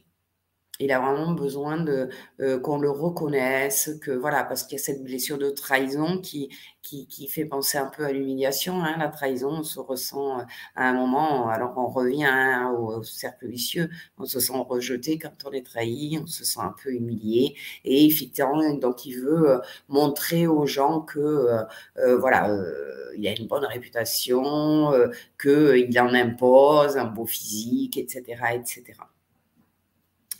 Euh, il va avoir, euh, voilà. En général, euh, on dit que la blessure de la, de la trahison est fortement liée à la blessure de l'abandon. On vit souvent l'abandon comme une trahison, mais aussi parce qu'on a tout donné, beaucoup donné, etc., etc., etc. Euh, dans son côté euh, positif, il peut être, euh, on le dit, hein, il a donc, il veut avoir un physique un peu imposant, un peu rassurant, etc. Donc, il va être rassurant et protecteur pour les gens. Pour une femme, par exemple, même si euh, son comportement va être insupportable parce que euh, il a peur de la trahison, c'est quelqu'un qui va être rassurant et protecteur. C'est ce qui va combler un peu le fait que euh, ait cette peur de la trahison tout le temps. c'est quelqu'un assez sociable hein, et c'est quelqu'un qui aime se donner en public, donc il peut faire de la comédie, par exemple, il peut faire du théâtre, des choses comme ça, et il va exceller dans tout ça. Euh, il a vraiment un talent euh, pour euh, en public, quoi. Hein. S'il anime une réunion, etc., il en fait beaucoup. S'il est comédien, il va être dans les dans le meilleur rôle. voilà, au théâtre pareil, etc. Il a quand même été un peu humilié hein, par cette trahison, là, un peu abandonné. Donc, il a la capacité de déléguer et il va essayer de valoriser son équipe. Parce que pour lui, euh, si son équipe se sent bien, s'il la valorise, s'il la met en avant, euh, elles ne vont pas le trahir, en fait. Mais quelqu'un qui aurait un chef euh, qui, a eu la, blessure de, la trahison va le trouver rassurant, plutôt gentil, il va l'aider à se valoriser dans la société, donc on va trouver que c'est un bon patron. Euh, que vous dire d'autre? Oui, très réactif euh, intellectuellement, euh, en règle générale cultivé. Euh, il a ce petit côté où il a aussi un petit côté spirituel. Il a tendance à croire en l'univers, en sa force intérieure. C'est quelqu'un qui affiche en tout cas une confiance en lui illimitée.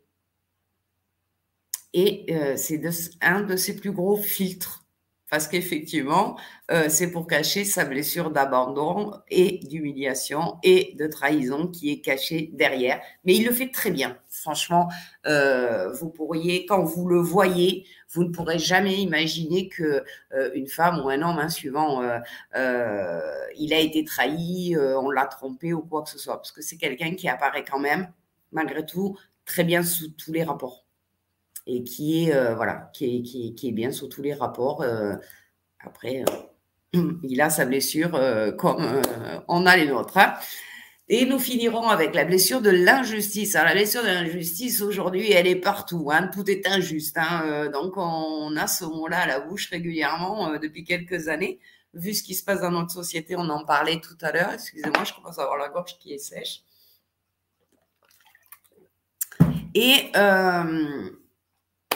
donc l'injustice, euh, sa plus grande peur, c'est la froideur, un peu comme euh, l'humiliation. Hein, ça se rapproche aussi. Et son masque, c'est le rigide. Alors, on parlait du contrôlant qui est et de la personne humiliée qui était un peu rigide pour rester comme ça. Ben lui, c'est pareil. Hein. Lui, c'est son masque. Hein, vraiment, c'est quelqu'un qui vous paraît euh, vraiment rigide un peu sec dans son, dans son apparence physique.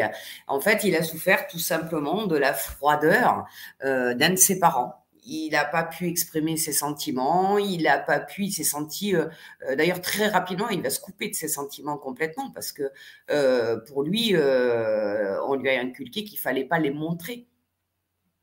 Donc, euh, il fait un peu partie comme le rejet des, blessures. Vous voyez, elles se rejoignent quand même. Hein, euh, qui veut, euh, il s'impose d'être parfait. Il faut vraiment que il soit nickel partout sur tous les, les domaines de sa vie. Toujours. C'est pour lui, comment dire, la seule façon euh, qu'il a mis en place euh, pour pouvoir avoir ce masque du rigide. Euh, voilà, ces deux, ne, il n'y a rien qui dépasse en fait. Alors, il va vous, c'est quelqu'un qui, plus que l'humilier, encore va vous montrer toujours, il est toujours de bonne humeur, alors que c'est pas vrai du tout il a cette capacité de masquer ses émotions. Donc, euh, même si vous sourit, euh, qui plaisante, etc., vous ne savez absolument pas ce qu'il a à l'intérieur. Si, ça se trouve, il est en train de vivre un des drames de sa vie, euh, le pire, et ne le montrera jamais. Il est parfait en toutes circonstances. Alors, quand en général, c'est quelqu'un de très bien très bien habillé, relativement séduisant, quelqu'un de soigné en tout cas, quelqu'un qui, fait attention à son apparence extérieure. Euh, c'est quelqu'un qui peut s'épuiser en fait parce que euh, il va avoir la capacité de ne jamais s'arrêter. Il va travailler euh, tout le temps et il va toujours montrer aux autres. Il va paraître toujours pour les autres, disponible, en pleine forme, alors qu'en fait, il s'épuise. C'est des gens, les gens qui ont vécu l'injustice, ce sont des gens qui peuvent avoir des burn-out, par exemple ils vont aller jusqu'au bout du, bout pour être parfait. C'est-à-dire qu'ils pourraient rester quatre heures de, plus au travail pour euh, rendre, avant de rendre leur dossier le lendemain. Ils feraient quatre heures supplémentaires pour être sûr que tout soit parfait, qu'il n'y ait pas une virgule à, la mauvaise place, etc. Donc, c'est des gens qui, malgré leur apparence, parce que vous ne le voyez pas sur leur apparence, vont euh, ben, s'autodétruire. Ils ne font absolument pas attention à eux, malgré les apparences hein, à l'intérieur, ils vont se pousser dans des retranchements d'épuisement euh, euh, incroyables. Ils ne montrent aucun sentiment, même la colère, ils la refoulent. Euh, ils ont toujours le sourire. ils continuent à travailler jusqu'à ce que ça soit parfait partout, hein, dans la maison, au travail, avec les enfants s'ils en ont, avec le mari s'ils en ont ou une femme, etc., etc. Donc c'est une blessure impactante aussi. L'injustice. Euh, je ne vais pas m'étaler énormément sur l'injustice parce qu'on la vit tous, tous les jours. Et on sait ce qu'on ressent, cette colère qu'on peut recevoir, se ressentir, cette frustration qu'on peut avoir quand il y a quelque chose vraiment euh, euh, d'injuste hein, qui se passe dans le monde ou alors qui va se passer euh, ben, chez nous, hein, au niveau du travail, au niveau de l'affectif, etc., etc. Quand on vit une injustice, on a vraiment, voilà, une, sensation, comment la dire? Ouais, je crois de la colère, de la tristesse, peut-être après, de la culpabilité d'avoir fait confiance il y a beaucoup de choses hein, qui, viennent, euh, qui viennent impacter comme ça et, euh, qui vont euh, faire de cette blessure une, une blessure vraiment difficile aussi. En fait, elles sont, en fait, si on regarde bien, elles sont toutes très très difficiles quand on les a vraiment beaucoup. Ça dépend de l'impact que l'on a, l'impact que la, comment dire, euh, que la blessure a sur vous. Ça va dépendre effectivement euh, de ça. Donc, je crois que j'ai fait à peu près le tour. On y reviendra évidemment si. Euh, voilà, je pense que Michel va prendre la parole pour des questions, mais on a prévu avec Michel cinq ateliers hein, sur ben, ces blessures. C'est exactement de ça que je voulais parler. C'est là-dessus que j'étais en train de travailler. là. Donc, euh, ce qui est important ici de comprendre, c'est que pour se défaire, c'est peut-être pas pour se défaire à 100% parce que j'en ai. Faut garder une petite partie, oui. Ben, j'ai quand même vu euh, beaucoup de gens qui travaillent sur les blessures. Et euh, toi, quand on a parlé ensemble, Patricia, tu m'es vraiment arrivé avec quelque chose d'intéressant. c'est que là, on y va par hypnose. Alors, je trouve que c'est. Mais, mais, pas juste hypnose. Il y a un travail qui se fait avant l'hypnose. Ah oui, ah oui, oui, bien sûr. Alors, euh, il y a un questionnaire euh, qui va nous permettre d'établir effectivement euh, l'impact, que les gens sachent après les cinq ateliers, quelle est leur la, blessure qui les impacte le plus, quelle est celle qui les impacte le moins, etc. Donc, il y a vraiment un test qui va permettre d'établir un pourcentage de la blessure que l'on a à l'intérieur de nous. On a parfois de grosses, grosses, grosses surprises quand même. Euh, en ce qui concerne ça, parce que euh, parfois on se dit oui, bon, j'ai la blessure, euh, moi je sais pas, de l'abandon par exemple, ça m'impacte, mais bon, j'arrive à m'en sortir, puis en fait on se retrouve avec 75%. Donc c'est énorme. Donc les masques sont tellement gros qu'on se ment à soi-même en fait. Ok. Ça, ça arrive aussi. Donc, il y a beaucoup, beaucoup de choses comme ça qui font que euh, ce test, il, est très facile à faire, évidemment. Il y en a un pour chaque blessure, bien évidemment. Donc, euh, va vous permettre de vraiment faire un état des lieux. OK et de mieux comprendre les comportements que vous avez, de mieux comprendre euh, effectivement euh, pourquoi vous réagissez comme ça. Ça, ça, permet d'aller, on va les libérer ces blessures dans les cinq ateliers mais j'ai envie de dire qu'à chaque fois que vous aurez quand même un petit réflexe qui reste, parce que, comme je vous dis, euh, c'est comme les émotions, il ne faut pas les réduire à zéro, hein, parce qu'il y a un côté positif dans tout ça, donc il ne faut pas perdre les côtés positifs. Euh, vous allez sourire parce que vous allez vous dire, euh, oui, c'est vrai, ça fait longtemps que ça ne m'était pas arrivé, mais là, tiens, c'est ça, ça fait partie de la blessure que j'ai soignée, telle blessure. Donc, vous allez pouvoir modifier le tir, en fait en se disant qu'effectivement, euh, euh, voilà, c'était, ça vient de votre ancienne blessure et qu'il y a des vieux réflexes qui sont encore là, euh, des choses comme ça. Et, et c'était, et c'est assez sympa, quoi. Mais c'est important de ce point réellement à quel point on pense, à quel point réellement on est impacté. Ça, c'est important. Donc, on va commencer par ça. Euh, après, on ira plus loin dans la blessure, hein, les maladies, etc. On va les prendre une par une et on va aller beaucoup plus loin dans les comportements, les émotions, les maladies que ça peut nous apporter. On ira vraiment dans le détail euh, bien plus profond que ce qu'on a fait là euh, dans chaque blessure. Et on finira avec une hypnose ben, spirituelle, bien sûr, qui, euh, tu, tu, peux confirmer ce que je dis, euh, Michel, restera sur le, sur le grand changement parce que quand elles sont, quand on a des blessures qui sont très très fortes, l'âme va faire le travail, mais il faut que l'inconscient terrestre accepte de modifier ses comportements. Donc, il est important de refaire cette hypnose régulièrement. Donc, vous aurez un accès illimité à vie hein, euh, sur le grand charbon pour à chaque fois que vous avez l'impression que euh, vous, il y a quelque chose de cette blessure qui est ressorti, refaire l'hypnose pour vraiment arriver à vous libérer de ça. Ça fait des années que vous la portez, c'est une blessure d'âme, elle est importante, c'est des plus grosses blessures qui peuvent exister dans notre vie. Et euh, il est important de la traiter correctement. Donc, euh, vous dire, euh, il faut aller voir un thérapeute et, y aller dix fois pour euh, une blessure. Non, on peut tout à fait la refaire chez soi avec le grand changement. Elles seront enregistrées et vous pourrez comme ça avoir accès à ça à chaque fois que vous en aurez besoin parce que ça, c'est important. Il y aura bien sûr des échanges, des questions pendant les ateliers. je serai là vraiment pour répondre à tout ça bien évidemment. Donc, il faut bien comprendre que chaque atelier euh, porte sur une des blessures. Euh, donc, il y a une analyse de la blessure. Oui. Ensuite, il y a le test pour savoir combien vous impacte, euh, à combien de pourcentage vous impacte cette blessure-là. Parce que là, on sait depuis tout à l'heure que on, est, on est tout affecté par les cinq blessures. La plupart des gens ont un peu, un peu de toutes les ah, blessures. Mais il y en a une qui ressort beaucoup plus que les autres. Là. Donc, il faut, il faut la trouver là.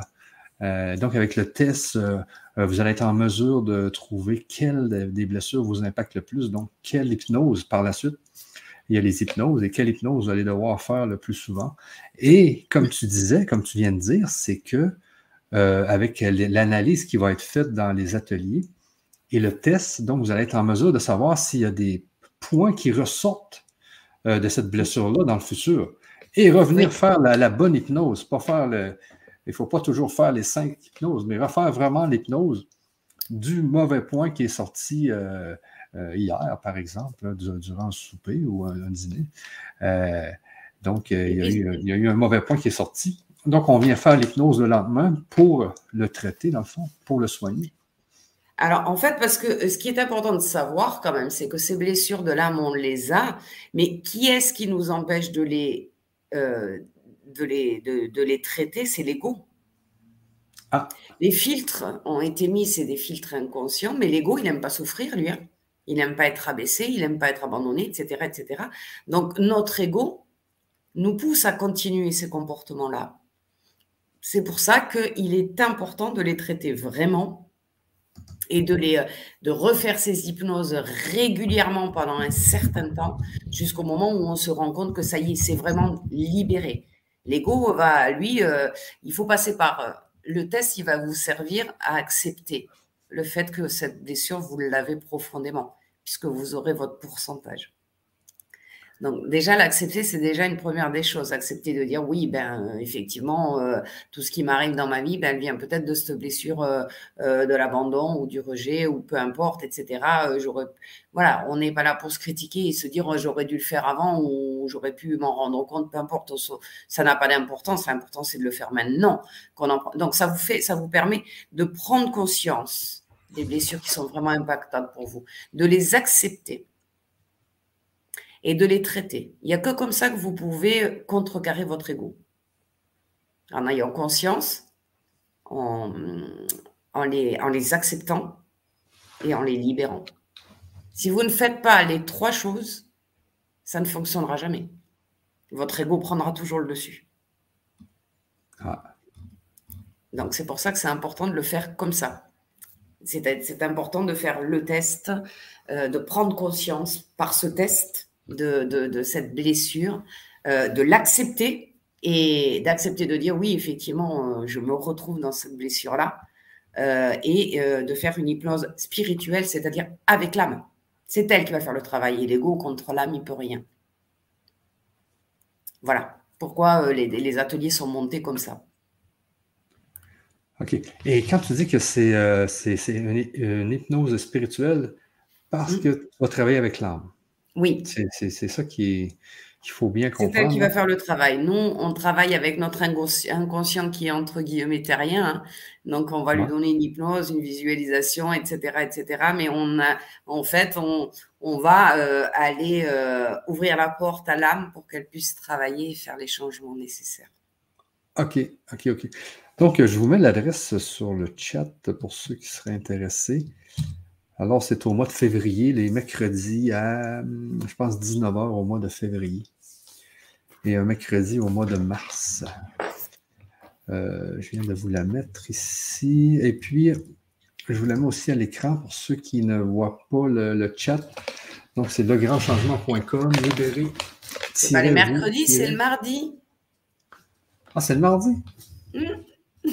Je me disais. C'est le mardi à 19h, à partir du, 7 février. Oui, tu as raison. Excuse-moi. c'est vrai. Non, non.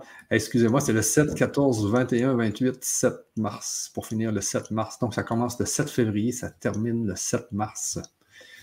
Euh, donc, c'est cinq, euh, bien sûr, c'est cinq ateliers pour une pour chaque blessure. Et puis ensuite, ben, c'est comme un peu comme un coffre d'outils. Vous allez pouvoir revenir en tout temps refaire l'hypnose euh, spirituelle euh, quand vous voyez qu'il y, a des points qui reviennent de, cette fameuse blessure dans votre vie. On revient faire l'hypnose, on revient la faire, on revient la faire. On refait l'atelier au complet s'il faut. mais l'idée, c'est déjà d'en avoir conscience. Et l'idée, ben, c'est dès qu'on en a conscience, au moins, on peut commencer à On peut aussi refaire le test pour voir si on est toujours impacté par les mêmes choses. Ah oui, oui, oui, oui, tu as raison aussi. Ouais. Puisqu'il y aura le test, euh, il y aura le, test aussi, donc on peut aussi euh, euh, vérifier de temps en temps ce qui accroche encore. Donc ça ben, permet d'avancer aussi. Puis croyez-moi, c'est très important de, travailler ces blessures. Parce que moi, je, croyais, j'en entendais parler, ça fait, ça fait 4-5 ans qu'on entend, qu'on entend parler, mais c'est quand on vit vraiment un, événement qui, euh, qui nous montre qu'on a une blessure, que là, on s'aperçoit euh, qu'est-ce qui se passe, pourquoi j'ai toujours les mêmes schémas, qu'est-ce que je fais? Et là, on, fouille peut-être plus, euh, plus loin dans notre psyché, dans notre psychologie, puis on s'aperçoit que oui, c'est une blessure. Et qu'il faut la travailler parce que ça va recommencer. c'est juste ça qui va arriver. on ne les libère pas, on a le processus qui se remet en marche automatiquement. Parce qu'on voit, tant qu'on n'enlève pas les filtres, les filtres, on voit le monde et on perçoit le monde à travers ces filtres. Donc, on ne voit pas la réalité, donc on ne peut pas euh, avancer, en fait. Et, c'est là qu'on est malheureux, je pense. C'est quand on, vit dans ces blessures-là euh, et qu'on vit vraiment l'émotion. Parce qu'il y a des émotions liées à ça. Hein. Des, émotions de tristesse, des émotions de, mal-être, des émotions d'être malheureux. et, si on guérit, peut-être pas guérir, moi je dirais plutôt soigner les blessures. On va les libérer, en fait. Si on libère les blessures, ben, on, évite, ben, on, arrête d'avoir ces mauvais sentiments.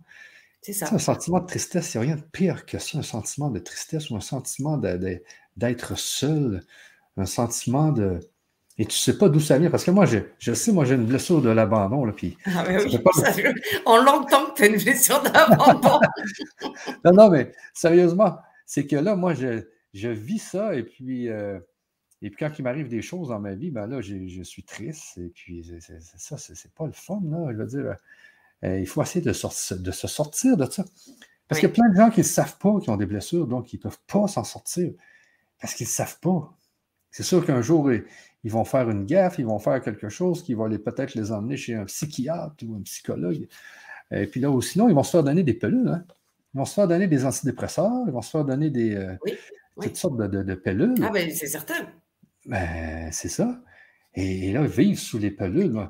Moi, ah ben, les gens qui ont vécu le rejet, euh, on va dire, l'humiliation, euh, et certains abandons, il y en a beaucoup hein, qui s'automédiquent peut-être qui prennent des médicaments ou qui prennent des plantes ou qui. Mais moi-même. C'est dur hein, comme blessure. À l'âge de, C'était à l'âge de 30 ans, je pense, 30. Euh, les médecins m'avaient donné des, euh, des, des, antidépresseurs. Puis là, j'ai pris ça pendant une année. C'est un gros plaster, ça. C'est un gros plaster. Moi, il a fallu que j'arrête ces médicaments-là. En plus, ça faisait grossir, ça te donne une autre mentalité. C'est c'est pas ce qu'il y a de mieux au monde. Moi, je, vous dis, vous êtes mieux d'essayer de guérir vos, vos, problèmes psychologiques, prendre des produits naturels, parce que moi, j'ai complètement changé. J'ai pris, après ça, j'ai pris de l'oméga 3, du millepertuis. Tu sais, je veux dire, je me suis quand même débrouillé sans avoir ces produits chimiques-là. Ah ben, le millepertuis, c'est très, très fort. Hein. Oui, je sais que c'était quand même assez fort. c'est un antidépresseur très, très fort. Hein. Oui, mais c'était naturel au moins. Euh, mais je sais que juste le fait de regarder le soleil quand tu prends du millepertuis, c'est extrêmement fort. Je veux dire, on sentait vraiment la puissance de ce produit naturel-là. Ah, ben, mais quand même. Mais, comme je te dis, Patricia, c'est que c'est pas ça qu'il faut faire. Il faut, depuis que je, travaille dans les, fameuses blessures, c'est là, qu'il faut aller travailler. Il faut travailler dans la blessure. C'est comme il faut la, bien la nettoyer, bien la percer, bien la, et ensuite la refermer. c'est ça. La cicatriser. La, et c'est au niveau psychologique qu'il faut travailler. Alors, au niveau psychologique, oui et non, parce que quelque part, comme je, le disais au départ, du moment où on travaille avec l'âme, c'est ça, c'est sa mission. Donc, toi, tu ne vas pas faire grand-chose. Hein si ce n'est euh, prendre conscience, accepter et faire de l'hypnose spirituelle pour que euh, ça puisse, elle puisse prendre euh, le chemin de, de, nous libérer et de faire les changements dans notre vie, nous, on n'a pas énormément de travail. Mais je veux dire, D'ailleurs, les gens qui sont, alors j'ai rien contre les psychologues, loin de là, parce qu'ils servent à beaucoup de personnes, ils sont très bien. Mais beaucoup ont travaillé leurs blessures en psychologie, ça n'a pas fonctionné. Ben, exactement. C'est aussi ça. Mais quand je te dis au niveau psychologique, c'est qu'au niveau de, de l'âme, au niveau de l'hypnose. Au niveau de ton âme, oui. Elle, elle va, venir travailler au niveau. Elle va, elle va, quand même venir travailler au niveau psychologique, cette, euh, cette hypnose-là. Là. Mais c'est l'âme qui va venir travailler la psychologie. On n'a pas, pas, le choix de travailler sa psychologie, je pense. Ben, la psychologie, je ne suis pas psychologue, je ne peux pas te dire si ça travaille au niveau psychologique. Mais ça change notre mentalité. Eh oui. Qu'est-ce que tu en penses? Ah ben c'est sûr. Ben, c'est ça. Notre mentalité face à, cette blessure-là. Ah ben, tous tes comportements vont, euh, tous les comportements sont impactés, donc ton comportement va changer.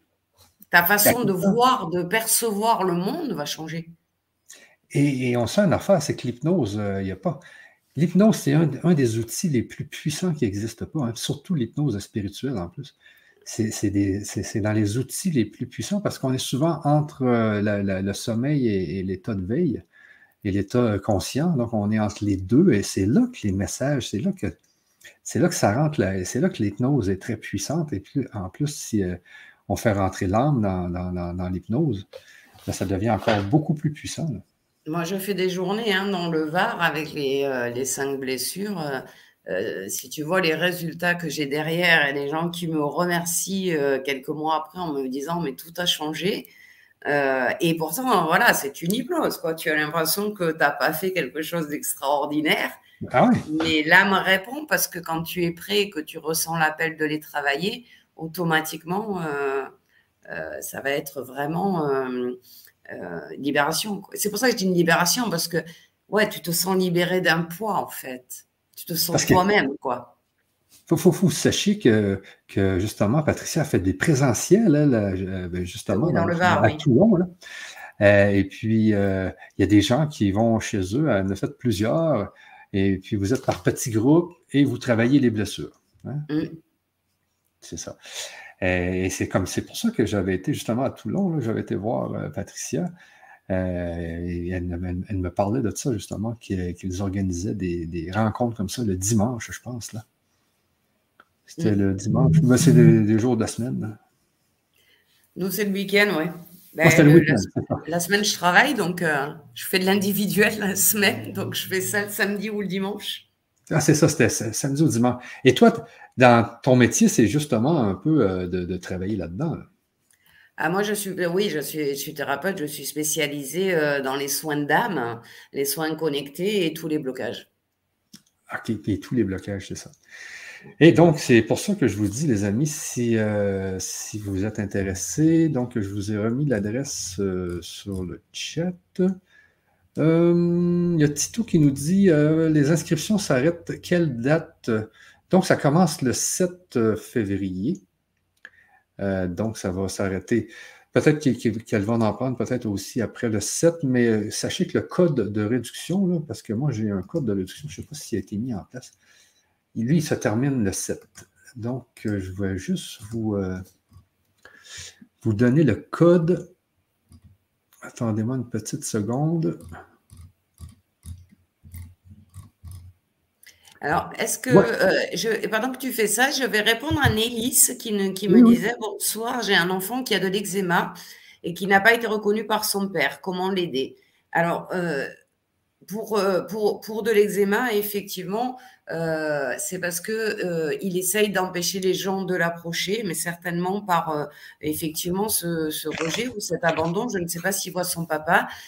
moi, je dirais qu'il faut le rassurer, énormément le rassurer et lui donner beaucoup d'affection. C'est des enfants qu'il faut border, à qui il faut faire des bisous, à qui et il faut les rassurer, leur dire que voilà, les, féliciter quand ils font quelque chose de bien. Ils ont besoin de beaucoup plus d'attention, donc leur dire qu'ils sont euh, leur dire que euh, ils sont, voilà, les féliciter pour toutes les petites choses qu'ils peuvent faire de bien et vraiment les entourer d'amour le plus possible et si possible de euh, de câlins en fait de contact ils ont l'eczéma c'est je veux pas qu'on me touche donc c'est vrai que c'est compliqué mais euh, pour la maman, c'est justement de, c'est la seule peut-être qui peut le toucher euh, sans que ça le, ça le répulse. C'est euh, voilà, c'est des câlins, c'est le valoriser, valorisez-le, mettez-le. Voilà, on n'en fait pas un enfant roi pour autant. Quand il fait une bêtise, il fait une bêtise. Mais dès que vous en avez la possibilité, flattez-le, donnez-lui confiance en lui, félicitez-le. C'est ça qu'il faut faire pour un enfant qui a de l'eczéma, qui n'a pas été reconnu euh, par son père. Ça va beaucoup l'aider. Ok. Alors après, j'avais une blessure de l'abandon, peut-être en couple avec une blessure du rejet. Bon courage, Jacqueline. Euh, oui, bien sûr, bien sûr que ça peut. Mais alors, euh, après, il y a une question d'intelligence aussi. Hein. Il y a une question de... qui fait que on peut accepter les défauts de l'autre, les comprendre et faire en sorte que les blessures ne se réveillent pas. C'est une question d'amour aussi quand on est en couple, de respect, d'éducation. Il y a beaucoup de choses qui rentrent en ligne de compte. Alors oui, bien sûr que tout le monde peut vivre avec tout le monde, mais euh, il va vraiment falloir que euh, celui qui a la blessure d'abandon euh, soit attentif à celui qui a la blessure du rejet. Parce que dans l'histoire, ça serait plutôt celui qui a la blessure du rejet qui peut s'en aller. Il ne faudrait pas que celui qui a la blessure d'abandon l'étouffe. Mais oui, c'est réalisable. Tout est réalisable hein, dans la vie, heureusement. Donc, euh, mais ça, ça fait des drôles de couple en général, oui. J'ai une petite question. Une petite question pour, la, pour les ateliers. J'ai une petite question pour les ateliers. Euh, les enfants peuvent-ils faire des hypnoses spirituelles? Bien sûr. Du moment où ils ont le, un certain âge, hein, parce qu'à 4-5 ans, ils ne vont pas comprendre ce qui se dit. Il faut qu'ils soient capables de, de, de, comprendre ce qui se dit dans l'hypnose. Ah, ouais. Alors, quand on dit enfant, ça dépend de quel âge. OK. Euh, de Véronique, peut-on espérer guérir définitivement d'une blessure? Oui, parce qu'on la, on la supprime pas définitivement, mais parce qu'on en a besoin pour, euh, comme j'ai expliqué tout à l'heure, hein, euh, on a besoin quand même de se défendre et de pas, autrement on serait tous euh, peace and love et on, se méfierait de rien et ça pourrait être dangereux. Mais oui, oui, bien sûr qu'on peut se libérer suffisamment de toutes les blessures pour vivre bien et pour, pour être vraiment nous-mêmes et pouvoir bah, trouver notre chemin. Hein. Oui, oui. Donc, les inscriptions s'arrêtent à quelle date, comme je disais tout à l'heure, parce que j'ai regardé avec mes programmes. dit le 7, puisqu'on commence le 7. Donc, c'est le code de réduction qui arrête le 7. Et puis, je vous mets le code de réduction sur l'écran. C'est blessure 10. Donc, ça vous permet d'avoir 10 de, de, réduction jusqu'au 7 février. Alors, euh, c'était pour vous dire cela. C'est pour ça que je suis revenu sur la, question. Euh, Ensuite, les inscriptions s'arrêtent quelle date? Et à distance, oui, les, ateliers sont à distance. Sachez que les ateliers sont à distance. Euh, ce n'est pas chez euh, Patricia. oh, ben, ça ferait loin le voyage. Euh, maintenant, une autre question ici de, de Saya qui dit Bonsoir, qu'est-ce que cela signifie une hypnose spirituelle? C'est de l'hypnose régressive? Alors, non, non. Les, alors, L'hypnose régressive, c'est euh, une hypnose où on va régresser euh, euh, dans les vies antérieures, etc., etc. Non, c'est pas ça. Là, c'est une hypnose qui va travailler avec l'âme, c'est-à-dire qu'on va solliciter l'âme pour que elle puisse nous aider à libérer ses blessures et qu'elle puisse faire en nous les changements nécessaires. Ok. Voilà. C'est un petit peu différent de l'hypnose, régressive. OK, il y a Nélis qui nous dit Merci pour votre réponse, Patricia. C'est effectivement un enfant très câlin et en demande énorme d'affection que j'ai l'impression de ne jamais pouvoir combler. C'est ça, mais vous y arriverez pas. Il trouvera une femme dans un moment, euh, dans quelques années, qui le comblera à votre place. Mais oui, donnez-lui s'il se sent rejeté de vous, euh, si vous lui refusez euh, ces câlins dont il a besoin ça va se compliquer pour l'eczéma, oui. OK, OK, OK, OK. Le cri-cri qui nous dit est-ce que c'est est-ce que c'est est-ce que c'est réparable si les cinq blessures sont présentes malgré beaucoup d'efforts et de prise de conscience? Oui, ce n'est pas des efforts qu'il faut faire, c'est qu'il faut euh, arriver à communiquer avec votre âme pour qu'elle accepte, elle, de se libérer de ça et qu'elle vous aide surtout. Parce que sans le soutien de votre âme, les prises de conscience, c'est déjà bien. Donc, vous avez dû avancer. Vous dites des efforts, vous avez dû avancer aussi. Mais il y a des choses, vous savez, qu'il faut déprogrammer au niveau de l'âme. Donc, c'est ça qui fait toute la différence, en fait. En tant qu'humain, vous avez fait ce qu'il fallait les efforts nécessaires et vous avez fait les prises de conscience qu'il fallait. Maintenant, il faut que vous sollicitiez votre âme pour qu'elle puisse euh, ben, faire ces changements. De Arjuna qui nous dit Bonsoir, question. Lorsqu'on identifie une blessure en soi, par exemple le rejet, quelle méthode appliquer pour s'en libérer? Donc, euh, pour moi, celle que je propose, c'est-à-dire euh, voilà euh, l'hypnose régressive et euh, une prise de conscience et une analyse bien pointue de la blessure pour bien l'accepter et en avoir conscience. Ok.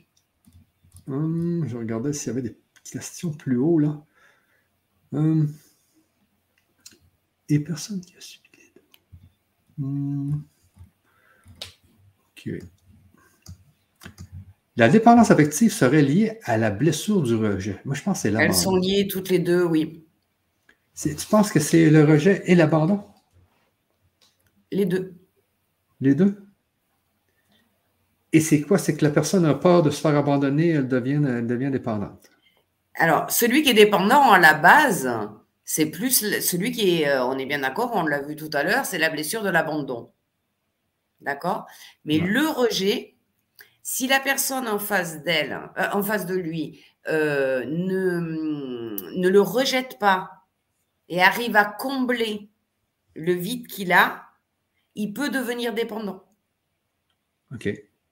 D'accord? Parce que euh, pour une fois, il est aimé, pour une fois, on lui apporte ce dont il a besoin, il n'a pas ce sentiment de rejet. Par contre, au moindre petit, la moindre petite critique, etc., etc., cassera la dépendance. Donc, on va quand même, je dis oui, ça peut, mais effectivement, c'est plus typique de celui qui a la blessure d'abandon que du rejet.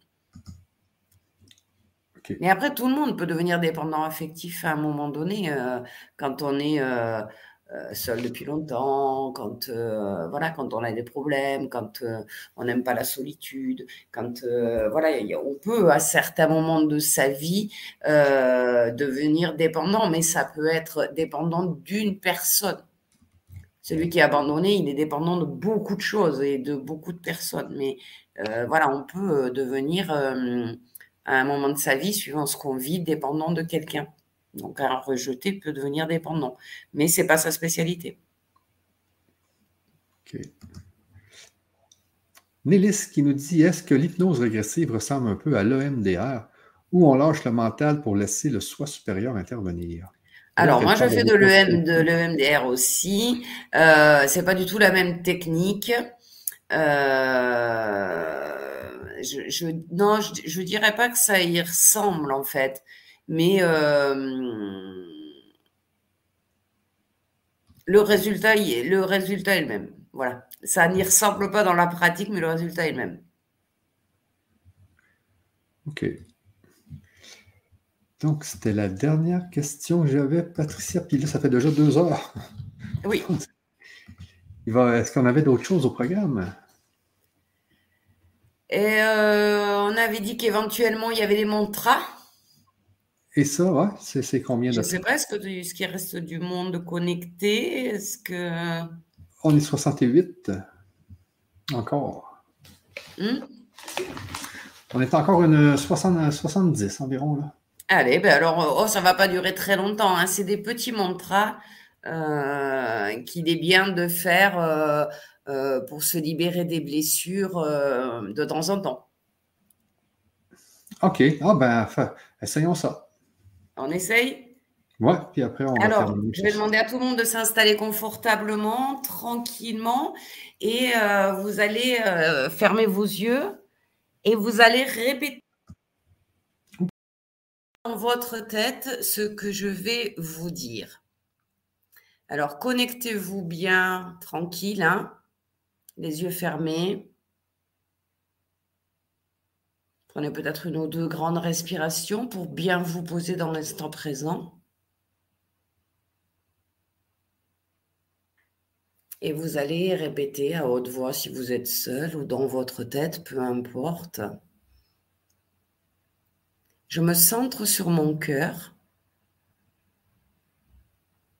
et je me connecte à la puissance de mon âme et à la source divine, je pardonne à toutes les personnes qui m'ont rejeté dans cette vie et dans toutes mes vies antérieures. J'ai conscience aujourd'hui que je les ai choisis pour qu'elle m'aide à réveiller la blessure du rejet qui était déjà en moi, afin que je puisse la transcender et la libérer. Je me pardonne à moi-même d'avoir rejeté dans cette vie et dans toutes mes vies antérieures. Je sais maintenant qu'en les rejetant, je ne faisais qu'amplifier ma blessure.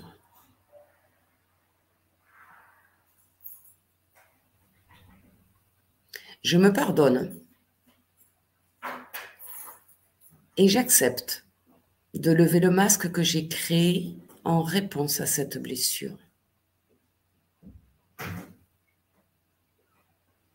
Je demande maintenant à la source divine et à mon âme de me libérer de la blessure du rejet si cela fait partie de ma mission de vie actuelle. Dans le cas contraire, je demande à ce qu'elle soit réduite le plus possible pour qu'elle m'impacte le moins possible.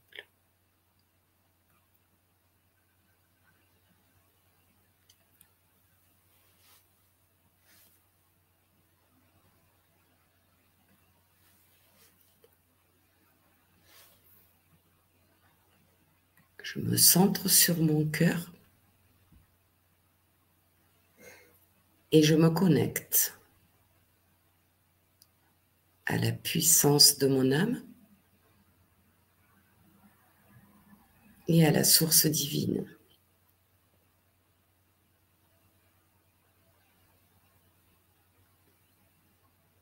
Je pardonne à toutes les personnes qui m'ont abandonné dans cette vie et dans toutes mes vies antérieures. J'ai conscience aujourd'hui que je les ai choisis pour qu'elles m'aident à réveiller la blessure de l'abandon qui était déjà en moi afin que je puisse la transcender et la libérer. Je me pardonne à moi-même d'avoir abandonné dans cette vie et dans toutes mes vies antérieures. Je sais maintenant qu'en les abandonnant, je ne faisais qu'amplifier ma blessure. Je me pardonne et j'accepte de lever le masque que j'ai créé en réponse à cette blessure. Je demande maintenant à mon âme et à la source divine de me libérer de la blessure d'abandon si cela fait partie de ma mission dans cette vie présente. Dans le cas contraire, je demande à ce qu'elle soit réduite le plus possible pour qu'elle m'impacte le moins possible.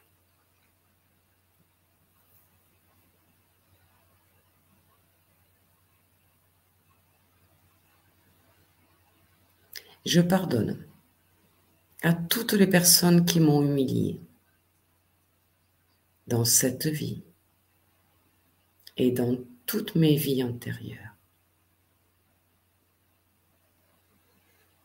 J'ai conscience aujourd'hui que je les ai choisis pour qu'elles m'aident à réveiller la blessure de l'humiliation qui était déjà en moi afin que je puisse la transcender et la libérer. Je me pardonne à moi-même d'avoir humilié dans cette vie et dans toutes mes vies antérieures. Je sais maintenant qu'en les humiliant, je ne faisais qu'amplifier ma blessure. je me pardonne et j'accepte de lever le masque que j'ai créé en réponse à cette blessure. Je demande maintenant à mon âme et à la source divine de me libérer de la blessure de l'humiliation, si cela fait partie de ma mission dans ma vie actuelle. Dans le cas contraire, je demande à ce qu'elle soit réduite le plus possible pour qu'elle m'impacte le moins possible.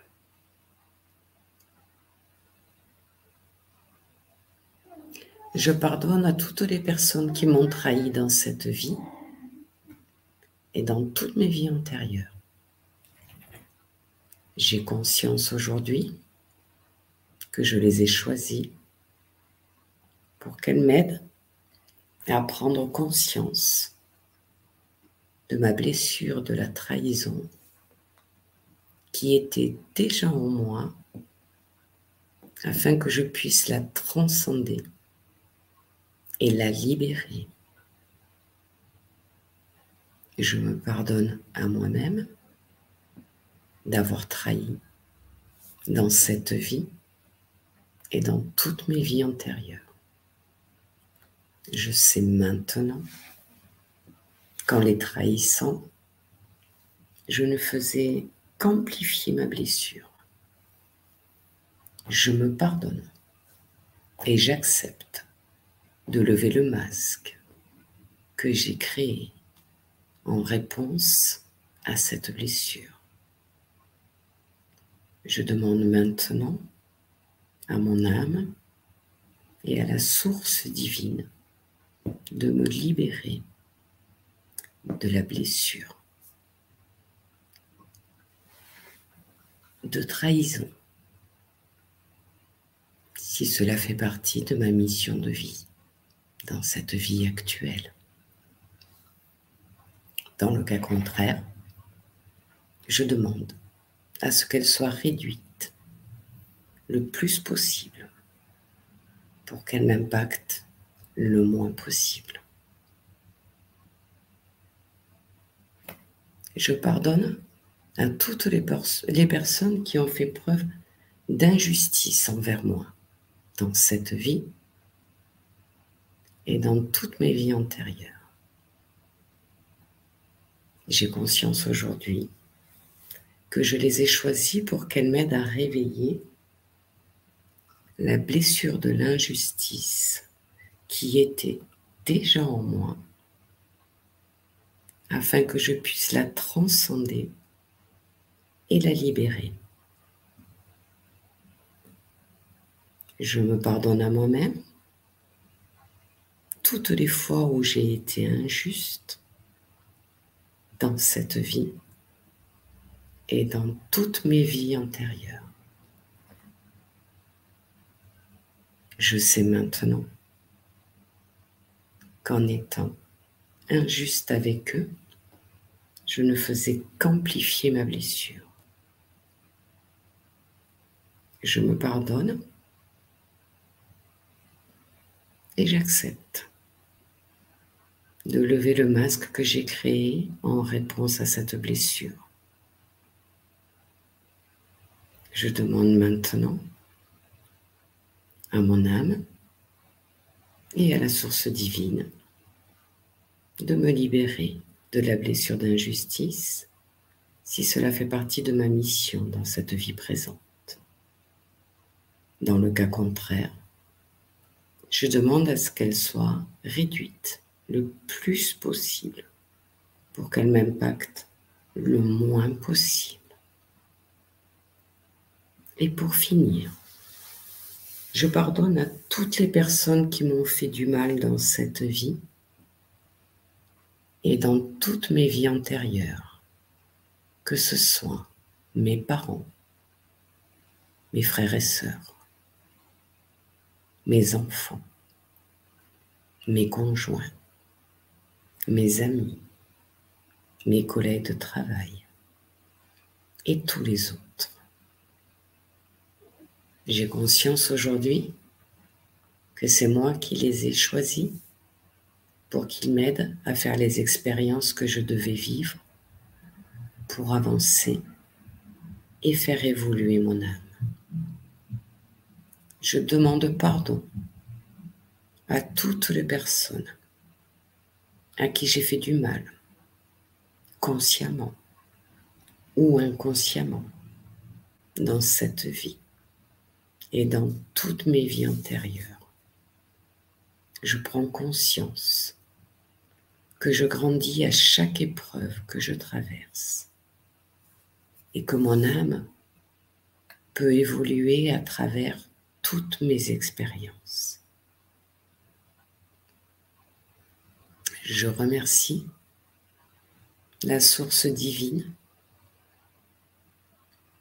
et mon âme du soin de guérison que je viens de recevoir.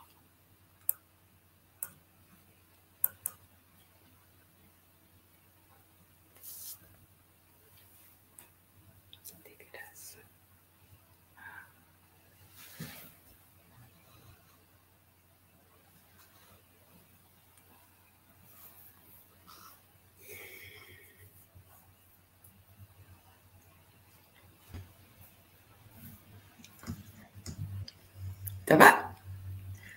Oui. Bon. Superbe petit mantra.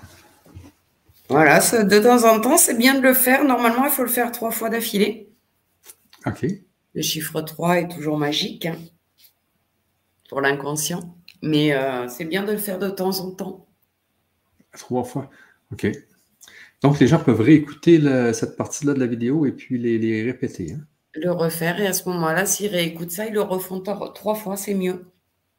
OK. Donc, c'est déjà un début euh, euh, pour la libération. Et oui. On commence à se préparer. Ouais. Euh, j'ai Hélène ici qui me demande en quoi consiste l'hypnose spirituelle qui va avoir lieu dans les ateliers? Alors, ça consiste à une hypnose, si vous connaissez l'hypnose, euh, à part que là, on fait intervenir notre âme. Donc, euh, on va, en fonction de la blessure, mettre les images qu'il faut pour que votre inconscient les comprenne, les accepte, les intègre, et on va euh, demander, on va solliciter l'âme afin que elle, elle fasse les changements nécessaires dans notre vie pour pouvoir s'en libérer totalement. Donc, euh, magnifique, merci. Merci pour ce mantra. J'ai ressenti plein de frissons lors des exercices. Merci, merci. Avec plaisir. Euh, donc, euh, profitez-en. Et puis, si vous êtes intéressé, je vous remets l'adresse pour suivre les cinq ateliers. C'est des ateliers de combien de temps environ, Patricia? oh, et alors le temps qu'on fasse le test, qu'on reprenne la, blessure vraiment précisément une par une avec les maladies, les comportements, etc. Euh, je pense qu'il faut compter euh, deux heures et demie, trois heures. OK. Ah, deux heures et demie par atelier quand même. Hein? Je pense. Ah, donc c'est vraiment un travail. Deux heures, et demie, je pense que, deux heures et demie, je pense que s'il y a des questions, si je dois répondre à des questions, si je. Oui, c'est bien, deux, heures et demie, c'est bien. OK, donc c'est vraiment en profondeur. Et comme, comme on vous disait, c'est vraiment une boîte à outils dans laquelle vous allez pouvoir revenir travailler euh, en tout temps. Donc, ça va être accessible à vie. L'hypnose euh, virtuelle va être accessible à vie. je vais donner des exemples, je vais donner, euh, voilà, je vais essayer de, d'approfondir les blessures, c'est-à-dire des cas, des cas qui sont arrivés, hein, des, des personnes que j'ai rencontrées et qui sont venues et qui m'ont expliqué. Donc, pour chaque blessure, je vais essayer de trouver, enfin, je vais pas trouver, j'ai de retrouver dans mes dossiers de trois personnes avec des, des, qui ont, euh, qui ont, voilà, qui m'ont expliqué pour que les gens se retrouvent dedans, qu'on la comprenne mieux que, que de vous citer euh, les défauts qu'il y a, etc. On va déjà aller euh, dans la blessure elle-même très plus profondément avec voilà les maladies que ça peut impacter, pourquoi ces maladies-là, etc. Et, et, et, aller plus loin que ce qu'on a fait ce soir, puisqu'on aura pour la soirée qu'une blessure. Donc, on pourra euh, voilà, plus se focaliser dessus parce que quand on fait les cinq comme aujourd'hui, il y a un peu tout qui se mélange après dans la tête. Hein. on ne sait plus laquelle c'était. Et puis, euh, voilà. Et euh, le test permettra aussi, du coup, après, de bien valider tout ça. De Véronique qui nous demande est-ce qu'il y a des PDF à télécharger? Non. puisque tout sera enregistré. Il suffira d'aller sur le grand, le grand changement et vous aurez tout. Dans la vidéo, il y aura tout. Oui, dans l'atelier, en fait, puisque les gens qui l'achètent, ils l'ont à vie après. Donc, euh, s'ils ont besoin d'y retourner, il n'y a pas de souci. C'est enregistré. Donc, ils peuvent refaire le test, ils peuvent refaire l'analyse, puis ils peuvent refaire l'hypnose. Ils peuvent tout refaire. Donc, on va, on va découper quand même en trois la vidéo. Euh, maintenant, on peut faire des sections sur YouTube. Mm.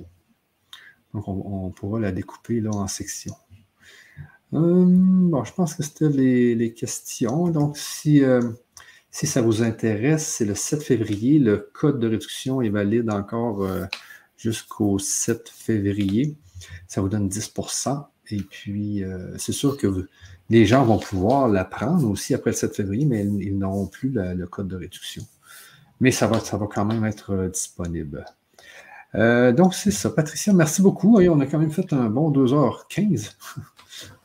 Ben, bonsoir à tous et merci d'avoir d'être resté 2h15 avec moi. ça passe très rapidement. Hein. J'ai répondu à vos questions, c'est l'essentiel, que ça vous a éclairé un peu plus.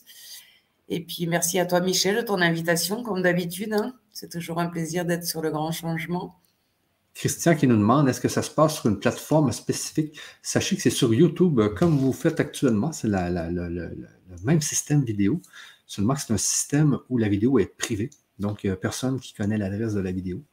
Mais vous euh, utilisez le même système, donc c'est le même système sur lequel vous êtes actuellement. Donc, c'est très, très simple. Euh, vous pouvez poser vos questions. Il y a même des gens qui pourraient venir à l'écran.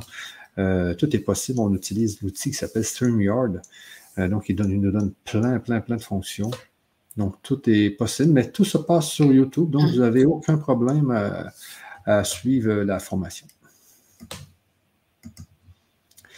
Alors, euh, je vous remets l'adresse, ben, vous l'avez dans le chat, et puis je vous la remets ici, si vous êtes intéressé. L'adresse est sur, le, sur la vidéo. Et on se revoit très bientôt, les amis, très, très bientôt. On a hâte vraiment d'aller guérir, surtout moi, ma blessure d'abandon, un peu plus que les autres. Ah, euh, ok, regarde Véronique qui nous dit possible en replay, si pas disponible à 7 heures. Ben oui. Les gens peuvent la faire en replay parce qu'ils peuvent la refaire en tout temps. Donc en rediffusion, euh, Patricia, il n'y a aucun problème. Ah oui, oui, l'atelier sera fait d'une telle façon. Et puis de toute façon, il y a toujours mes coordonnées. Donc si la personne fait l'atelier euh, en décalé et qu'elle a des questions, elle aura toujours euh, mon contact pour m'envoyer un mail ou me contacter dans tous les cas s'il y a d'autres questions et que ça a été fait en replay, bien sûr, bien sûr. Puis sachez que Patricia, hein, étant dans le coin de, Toulon, là, moi, je ne suis pas français, mais j'ai été la voir. Et puis, si vous êtes proche, vous pouvez aussi aller la voir, euh, faire des séances avec elle. Euh, donc, c'est toujours possible aussi d'aller la rencontrer dans le sud de France où il fait plus chaud un peu qu'ailleurs. ah, nous, on a quand même 10 degrés. ah, ouais, ben ça, c'est vraiment bon. Moi, j'ai un petit moins 10 ici, là, mais bon. Oui, nous, on, trouve qu'il fait froid, mais tu vois, nous, on a quand même plus 10. mais je vais, je, vais, je vais en France la semaine prochaine. Et oui, tu m'as dit. À, Lyon, ouais. Ben, c'est parce que. Lyon? Oui, oui. À Lyon, c'est trois heures de chez moi. Moi, j'ai vu, j'ai fait, j'ai fait j'ai regardé un peu, mais euh, là, il annonce une grande grève. J'ai eu un mail de, de mon euh, de, de, de Le jeudi. Euh, ouais, mais moi, j'arrive vendredi, ça fait que ils ne savent pas trop si ça va se durer jusqu'à vendredi ou non. Euh, j'espère que l'avion ne sera pas bloqué, ah. euh, que je puisse arriver. T'arrives le vendredi du coup? Oui, oui, vendredi. Je vais voir si je peux passer de voir. Là. Bah oui, avec plaisir. Hein. Préviens-moi, comme ça, euh, on prévoit quelque chose. Ouais. Brigitte qui nous dit c'était passionnant, merci sur le sujet traité de cette façon. Oui, puis il faut en parler des blessures parce que il y a tellement de monde, mais tout le monde a ces fameuses blessures. Et je pense que le monde va, va, gagner à travailler sur ces blessures-là. Tout le monde va gagner. tout le monde va devenir plus euh, zen. Hein? Ben, disons que merci Brigitte d'abord pour votre commentaire, ça me touche. C'est le problème, c'est que les cinq blessures de l'âme, c'est des recherches scientifiques qui ont été faites vraiment sur des gens avec des statistiques, etc. Et on les humanise pas trop. Moi, j'ai plutôt tendance à les, euh, les voir en sous forme d'émotions, de, de, dans la vie, etc. Parce que c'est ça qui est aussi un petit peu intéressant. Je dis pas que le reste n'est pas intéressant, loin de là. Mais euh, je vais, tu vois, dans, le, dans, dans la présentation, je vais, je vais aussi vous, vous donner des symboles. Un animal, quand vous regardez l'animal, il a la blessure, il est, il correspond à un humain en fait. Il y a des, enfin, je vais faire des subtilités qui vont vous faire comprendre, euh, voilà, chaque blessure a son animal qui est le symbole de, euh, de, de, la blessure. Bon, je ne vais pas tout raconter ce que je vais faire dans les ateliers, hein, mais non, on va essayer d'être vraiment dans le ressenti, dans les émotions et, et, et, dans tout ça pour que ça soit vraiment beaucoup mieux perçu. Ouais, ouais, ouais. ouais. Il y a des statistiques euh, qui disent, euh, voilà. C'est d'une très haute importance, je peux vous dire. Titou qui me dit Bienvenue à Lyon, Michel, Michel j'habite à côté ah bah tu vois, tu vas bientôt être logé aussi. Merci tout le monde d'avoir été là. Et puis, euh, très beau sujet, très sujet qu'il faut vraiment qu'un maximum de gens puissent euh, travailler. Il faut vraiment que les gens travaillent dans leurs blessures parce qu'il y a énormément, comme tu disais, il y a presque tout le monde est pris avec des blessures. Tout le monde. Euh, ces cinq blessures-là. Il euh, faut travailler là-dessus. Il faut travailler là-dessus. Puis on va être plus heureux, je pense, puis plus, euh, plus zen. Puis... Et ensuite, une fois qu'on a, guéri toutes ces blessures, ben, qu'on les a guéries, qu'on les a travaillées, j'imagine que là, c'est plus facile de communiquer avec l'invisible, c'est plus facile euh, travailler avec, avec l'âme, travailler avec tout ce qui, toutes les forces qui sont dans le monde de l'invisible. Et, mais il faut travailler sur ces blessures-là pour être plus ouvert. Ça, ça n'a pas le choix, je pense. Alors, sur ça, j'arrête. je, parle toujours.